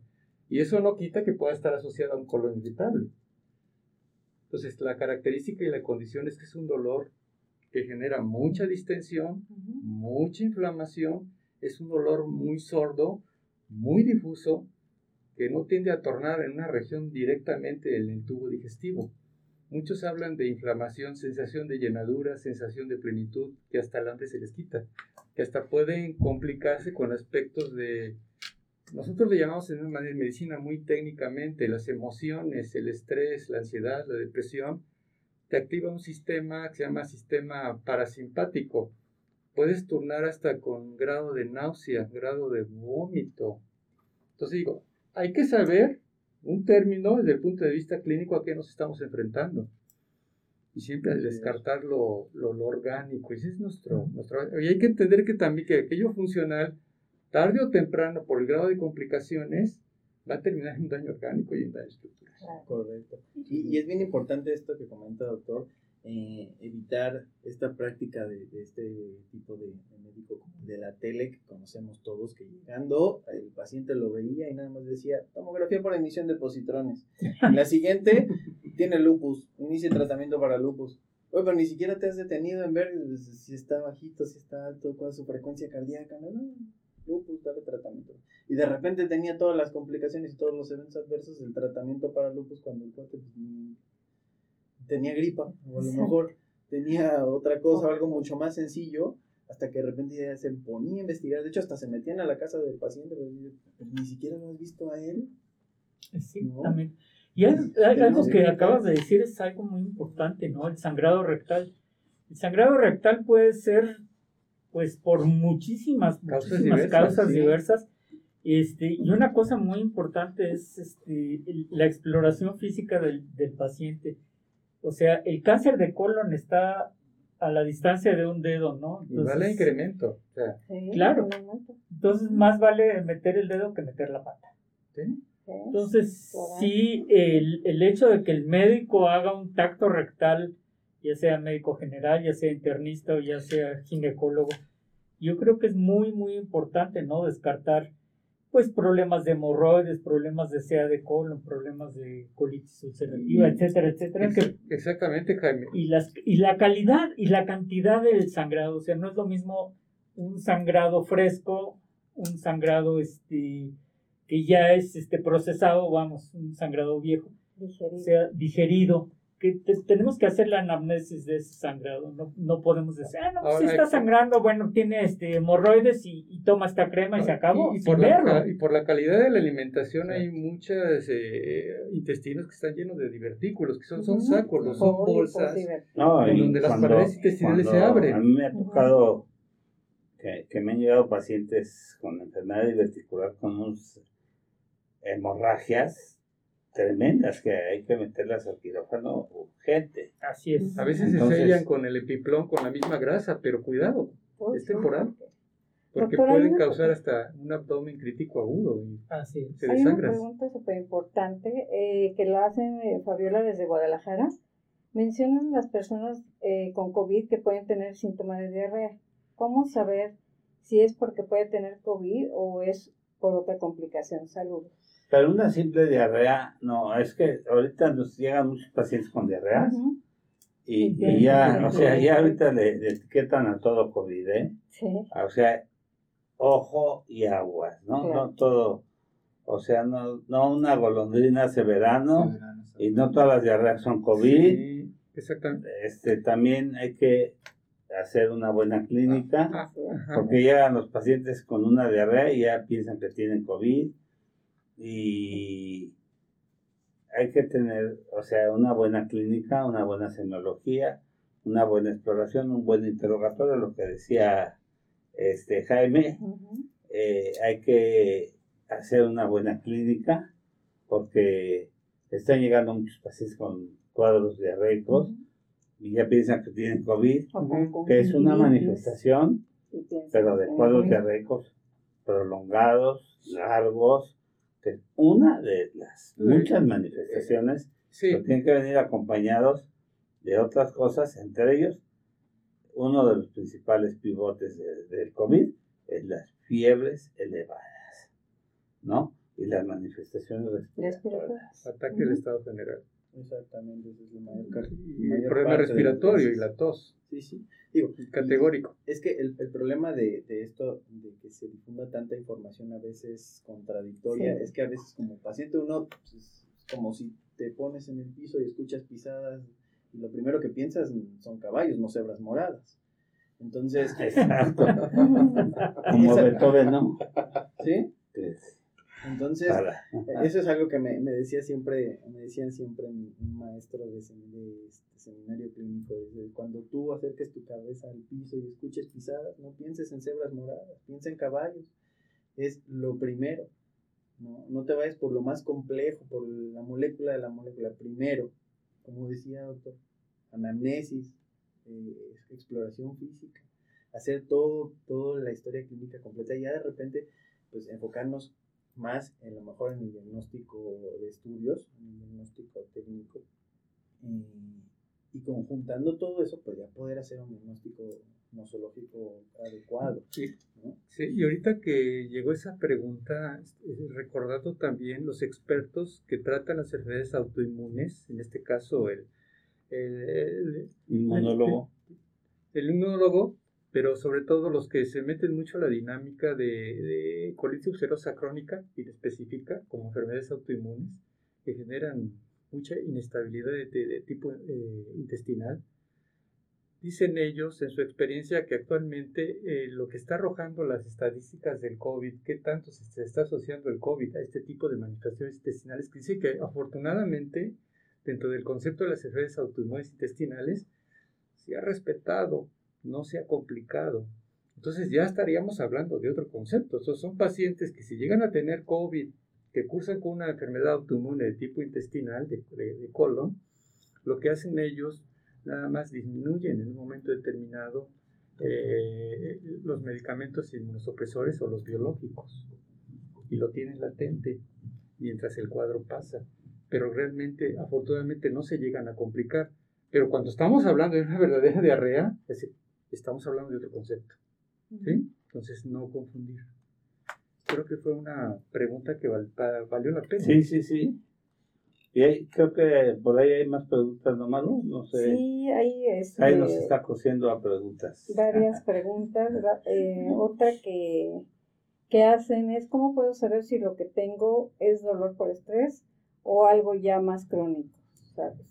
Saludos, Susana. ¿Dolor de qué? ¿De pierna? De, yo creo que está hablando de dolor de, abdomen. Y, y aquí el consejo siempre es acudir con su médico una valoración clínica siempre nos va a dar eh, eh, esta parte del diagnóstico, ¿no? No echarlo en saco roto y no querer indagar en, internet, porque pues en internet, en Google, ponemos, eh, me duele el estómago, de repente ya tenemos cáncer de cabello. Entonces, Así es. y empezamos a, hacerlo. Doctor primero siempre, doctor Google, primero siempre va a ser ir con un facultativo especializado, alguien que ya nos puede hacer una exploración que no se automediquen porque eso y no es empezar una automedicación. Exactamente sea, no caer en esta parte de ¿qué me puedo tomar para el Mario? ¿qué me puedo tomar para el dolor abdominal? ¿qué me puedo tomar para esto? y doctor Google nos receta y a lo mejor a veces son medicamentos de libre venta que podemos conseguir sin receta pero nunca echar en saco roto el por lo menos llegar a una consulta de inicio para que le podamos comentar al médico todas nuestras dudas, todos nuestros síntomas que tenemos, para que él nos pueda hacer un diagnóstico certero y em, ahora sí empezar un tratamiento basándonos en toda la evidencia que tiene ese médico, en todo el conocimiento y de causa y pues la consecuencia será pues un bienestar para el paciente. Entonces siempre, para estas preguntas, mi respuesta siempre será una atención médica oportuna. Ahora, también hay que entender otro concepto de las enfermedades también intestinales que pueden estar asociadas. Independientemente del tema de colon irritable, existe por ahí un concepto que se maneja mucho de la dispepsia de tipo funcional. Hablar de dispepsia es hablar de muchas manifestaciones intestinales, o sea, sensación de llenadura, sensación de plenitud, hartazgo, erupto, enfermedades por reflujo, eh, en la gran mayoría de los pacientes que cursan con este tipo de sintomatología generalmente también caen en el rubro de tipo funcional, que significa que realmente no hay un daño como estructural o daño orgánico. Eh, cuando tenemos a un paciente que generalmente presenta la expresión tengo agrura o tengo acidez, nuestra obligación como médicos categóricamente no es empezar a dar un medicamento simplemente para mitigar ese reflujo, un inhibidor de bomba de protones como tal, no, no, no porque hay pacientes, volvamos a repetir, que se automedican. Entonces caemos en esto. El estar tomando, por ejemplo, un inhibidor de bomba de protones cuando no está indicado. ¿Qué es Un inhibidor de bomba de protones es el que disminuye la, acidez gástrica.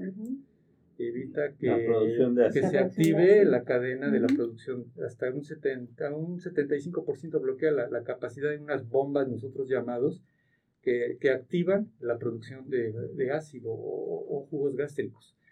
Entonces, ¿por qué? Porque volvemos a tomar el tema nuevamente. Existe lo que se llama la, biota. La biota no nada más está referida a, la región del tubo digestivo bajo, estamos hablando del tubo digestivo alto. Entonces hablamos mucho de un concepto llamado Helicobacter pylori. En la actualidad sabemos que hay dos tipos de Helicobacter pylori en las investigaciones. Eh, uno lleva el nombre de vaca y otro lleva el nombre de caga, científicamente hablado, pero son, son los conceptos técnicos dentro de la clasificación de las cepas. Entonces, cuando uno está tomando un medicamento, como en el caso de, los inhibidores de la bomba de protones, está arrasando con esta estabilidad de esta microbiota El que va a estabilizar precisamente. Entonces, cuando nosotros tenemos categóricamente que se hace un paciente una endoscopía o se hace una panendoscopía, que se mete el filamento para analizar todo el tubo digestivo y ver a qué nos estamos enfrentando. Y si encontramos, y si el especialista encuentra, encuentra lesiones, la obligación es sacar biopsias. Pero también es la, la, la- la obligación es ver si existe Helicobacter pylori. Entonces, categóricamente hablando, sí estaría justificado un inhibidor de protones, pero más del 70% de los pacientes que cursan con enfermedad por reflujo o enfermedad de tipo ácido realmente no tienen ese contexto. Es funcional, es fisiológico. Y desafortunadamente, tiro por viaje, la mayor comunidad consume mucho inhibidor de bomba de protones. Entonces se está arrasando con esa microbiota y ven- venimos a lo mismo. Disminuye la, la, la, la, la- la absorción de la formación, sobre todo de- del complejo B y sobre todo también del, del hierro. No, y el problema es que inhibe también la, la absorción de todos sus medicamentos.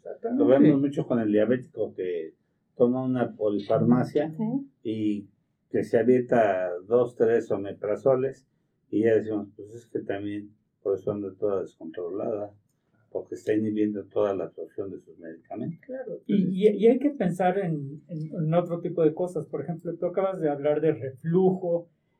Y el reflujo muchas veces, o sea, muchos para el reflujo dan inhibidores de la bomba de protones o anti, a- medicamentos para inhibir el ácido. Cuando el problema no es del ácido, el ácido está en el estómago. Lo que está pasando es que el ácido del estómago está pasando al esófago y lo, lo está quemando.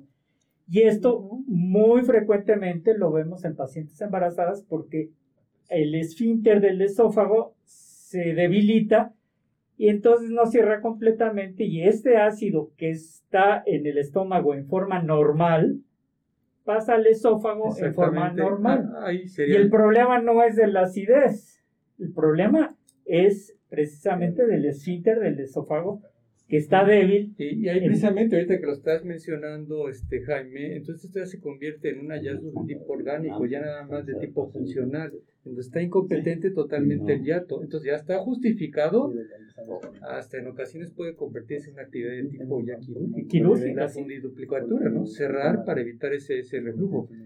Pero ya está justificado, pero hablando del concepto, donde no está justificado antes de ingerir este tipo de, de- de medicamentos, siempre a la orden del día hay que hacer una anamnesis, nuevamente volvemos a, a- a lo mismo, de qué estamos hablando y a qué nos estamos enfrentando.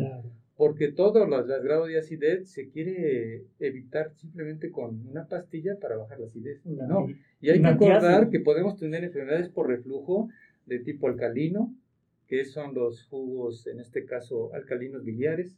Así es. Nosotros sabemos que cada que hacemos una endoscopia, a lo mejor nos encontramos un lago biliar, porque es un paciente que está liberando una gran cantidad de, de- de secreción eh, biliar, porque está teniendo estrés, o aquellos que ya hicieron una operación que ustedes hablaban. Son pacientes que se quedan derivados directamente al intestino y forman una gran cantidad de jugos biliares. Entonces, ellos pueden cursar también como consecuencia, no por la cirugía, sino por toda su patología previa con enfermedades de reflujo. Entonces puede haber reflujo de tipo alcalino, biliar, reflujo de tipo acuoso, saliva, de contenido alimenticio y de, contenido de, jugo gástrico. Entonces ahí está la astucia cuando categóricamente estamos hablando que no estamos eh, enfrentándonos a cualquier tipo de situaciones. Entonces ahí hay que identificar si es una enfermedad por reflujo también, de tipo ulceroso, no ulceroso, y asociado a las complicaciones.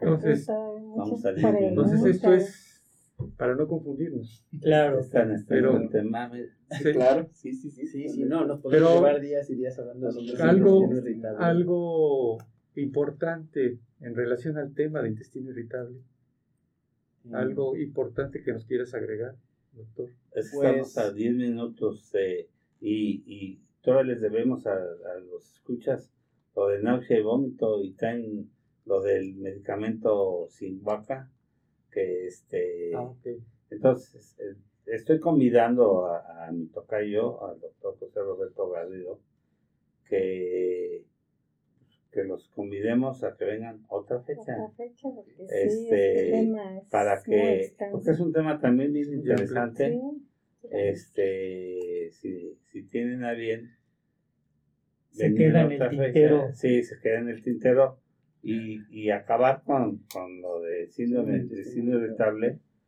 y nada más mencionar algo de, de la importancia ahorita de- del nuevo medicamento, 10 minutos, para que, porque si está el síndrome irritable nos podemos aventar todo un día.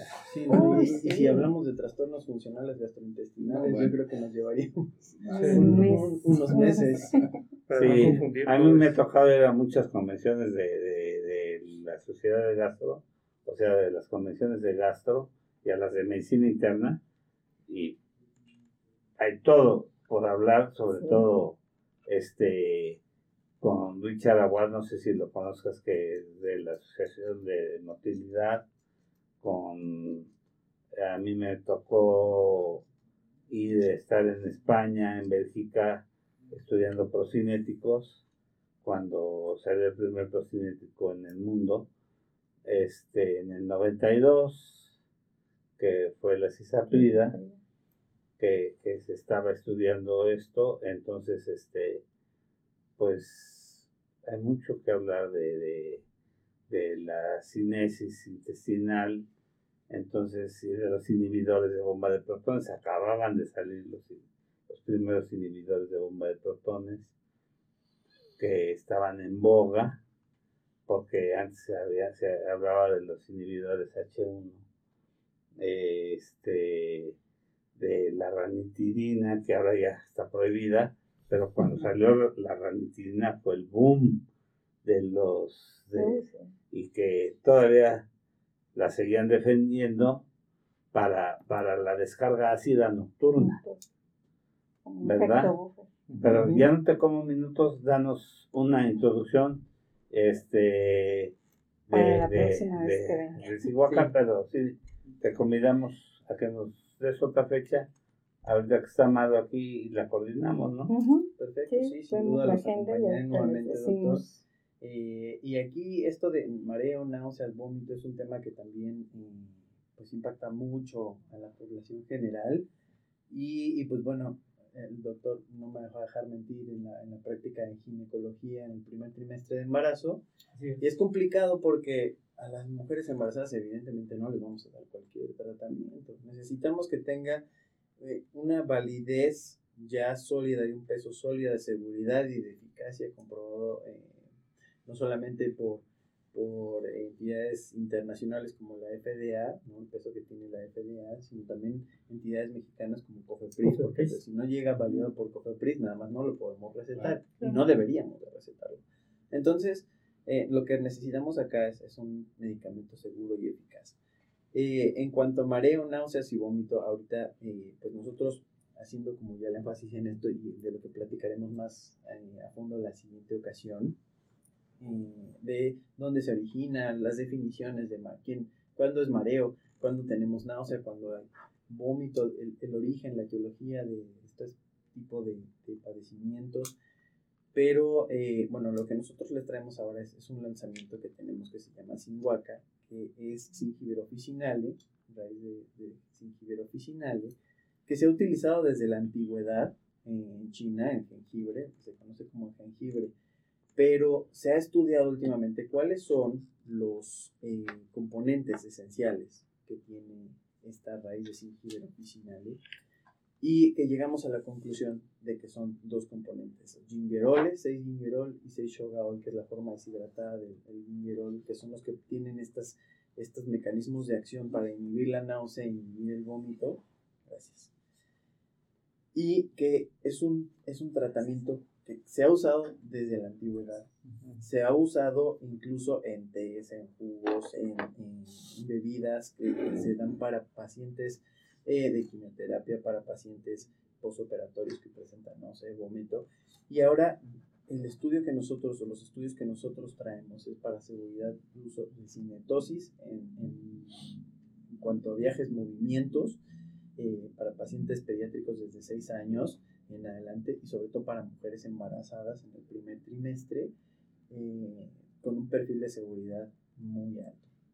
Entonces, nosotros tenemos este, este medicamento en una forma farmacéutica de tableta para que lo puedan consumir los pacientes, una tableta que para los niños pues se puede pulverizar y administrar eh, y pues que nos va a prevenir la náusea y el vómito.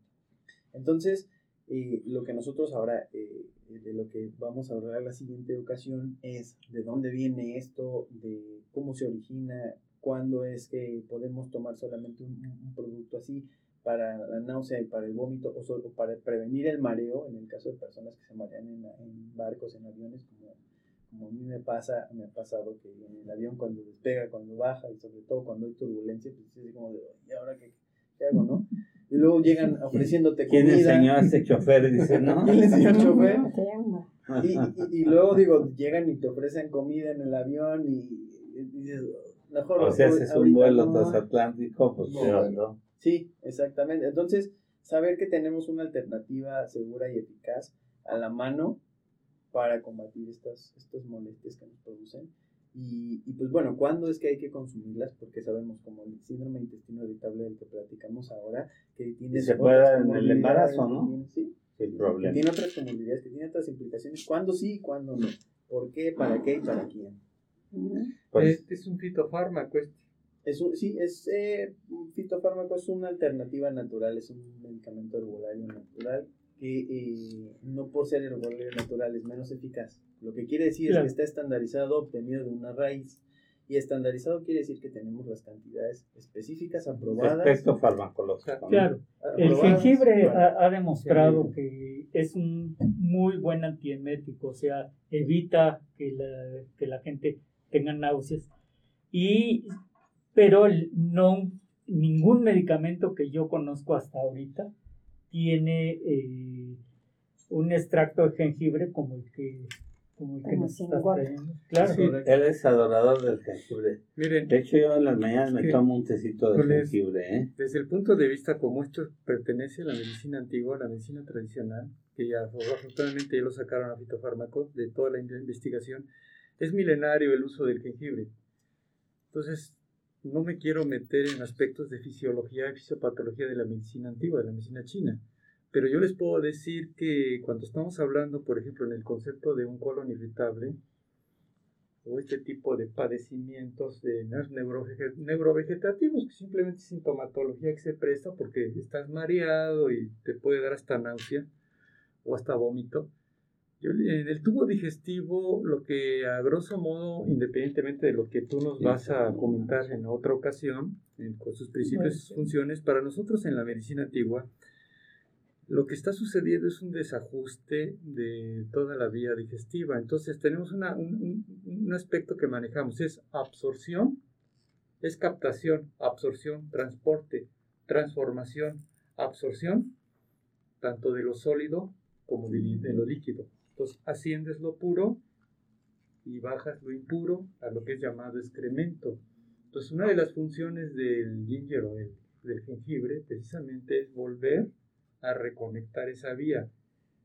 Está invertida esa función, volverla a colocar en su lugar. Entonces vas a tener un mejor vaciamiento gástrico. Tu motilidad gástrica va a estar mejor, va a haber menos retraso en el vaciamiento de tubo digestivo. A eso también se debe su, su gran propiedad, antiemética. Evita que se suba, todo va hacia abajo. Bueno. Pero no me quise meter en conceptos antiguos, pero... No, pues ya tendremos un parte del concepto. Hay que, José Luis Álvarez dice, gracias a José Luis, dice, esta plática vale oro. Muchas gracias y felicidades a todos los participantes. Es cumpleaños de Ana Cerón, la erotóloga que vamos a tener dentro de ocho días. Felicidades. Ah, felicidades. A Ana, que va a estar dentro de ocho días. Este, pues, Maru, muchas felicidades. no llegó el pastel o sí llegó el pastel. Sí. Pónganlo para que este, veamos que va a haber pastel. A la doctora Maru que cumple 50 años o menos. O menos. O menos. Y pues muchas gracias al doctor José Roberto Garrido Argueta director médico del laboratorio Mayor de Linder. Este, ahorita concreta. No, póngalo ahí para que se Ah, vea, ahí, para que se vea que sí hay pastel, que fue todo un show de Santos. Que sí hay lo cariño. Que sí hay cariño para la doctora Maru Ramírez. Hay un aviso de- del doctor. Bueno, entre mis avisos parroquiales, como siempre, en un mes más o menos vamos a tener nuestro segundo curso virtual. Ya tuvimos el, el primer curso virtual del colegio con un éxito sensacional. Y este, en base a eso, pues nos dimos a la tarea de hacer un segundo curso. Lo vamos a hacer dentro de un mes porque eh, este curso queremos que, que tenga el aval de, de- del, del- del Consejo Mexicano de Ginecología y Obstetricia. Entonces, y, va- y se va a llamar el curso del vicepresidente. El, el vicepresidente del colegio, pues se, le dimos la tarea de que organice este curso y, y- y lo haga patente. Entonces, dentro de un mes ya luego les voy a traer las fechas. Y recordar que nuestro congreso que teníamos eh, provisto para el mes de Septiembre. septiembre, lo vamos a cambiar por cuestiones de, de todo esto para el mes de mayo del año que entra. El 20 de mayo y pues en eso estamos trabajando. Eh, antes de, de despedirme, muchísimas gracias, este, doctor. Sus datos, doctor. Sus datos. Este, o eh, un ¿Tienes correo consulta para- aparte de estar en el laboratorio? ¿Tienes No, actualmente no, No, no, correo completo. si correo, para sí, mi correo se los, se los menciono, es jose.garrido arroba mayoli.mx. Mayoli se escribe M-A-Y-O-L-Y, las dos con Y, Mayoli. Eh, les he dejado un reconocimiento para que se los hagas, Muchas para gracias. que lo, se los gracias, den de una vez muchas para que gracias. lo Sí, sí, muestre. queremos. Claro, Gracias. gracias a todos sí. por el espacio, en verdad. Te los agradecemos mucho. gracias. porque no alcanzamos a nombre de de, náusea y de, de Laboratorios Mayoli, de nuestra dirección general, de nuestra dirección comercial, les agradecemos el espacio, de verdad, y bueno, contar con, con nosotros. Y, bueno, Esta es su casa. Muchas Muchas gracias. Muchas gracias. Muchas Muchas gracias. Pues favor. a toda la gente que nos hace favor de escucharnos, les damos las gracias, que tengan un excelente día y una mejor, un mejor fin de semana. Muchas gracias a Sai y a Jesús, que son sus productores, y en el soporte técnico, a Juan José Alejandro este, Rodríguez Alcántara, que está en el soporte técnico, y a mis compañeros, a la doctora Maru, su cumpleaños, al doctor Jaime Kleiman, Muchas al doctor Fernando Castillo y a Gabriel Rojas, que se tuvo que ir por cuestiones, tenía una entrevista en el grupo Televisa. Yo creo que se fue a alcanzar al presidente que llegaba a hacer su fila ahí con su pancarta, que lo ama, y nos están viendo en Estados Unidos también. Eh, saludos a toda la gente, mucha gente ya está pidiendo pastel.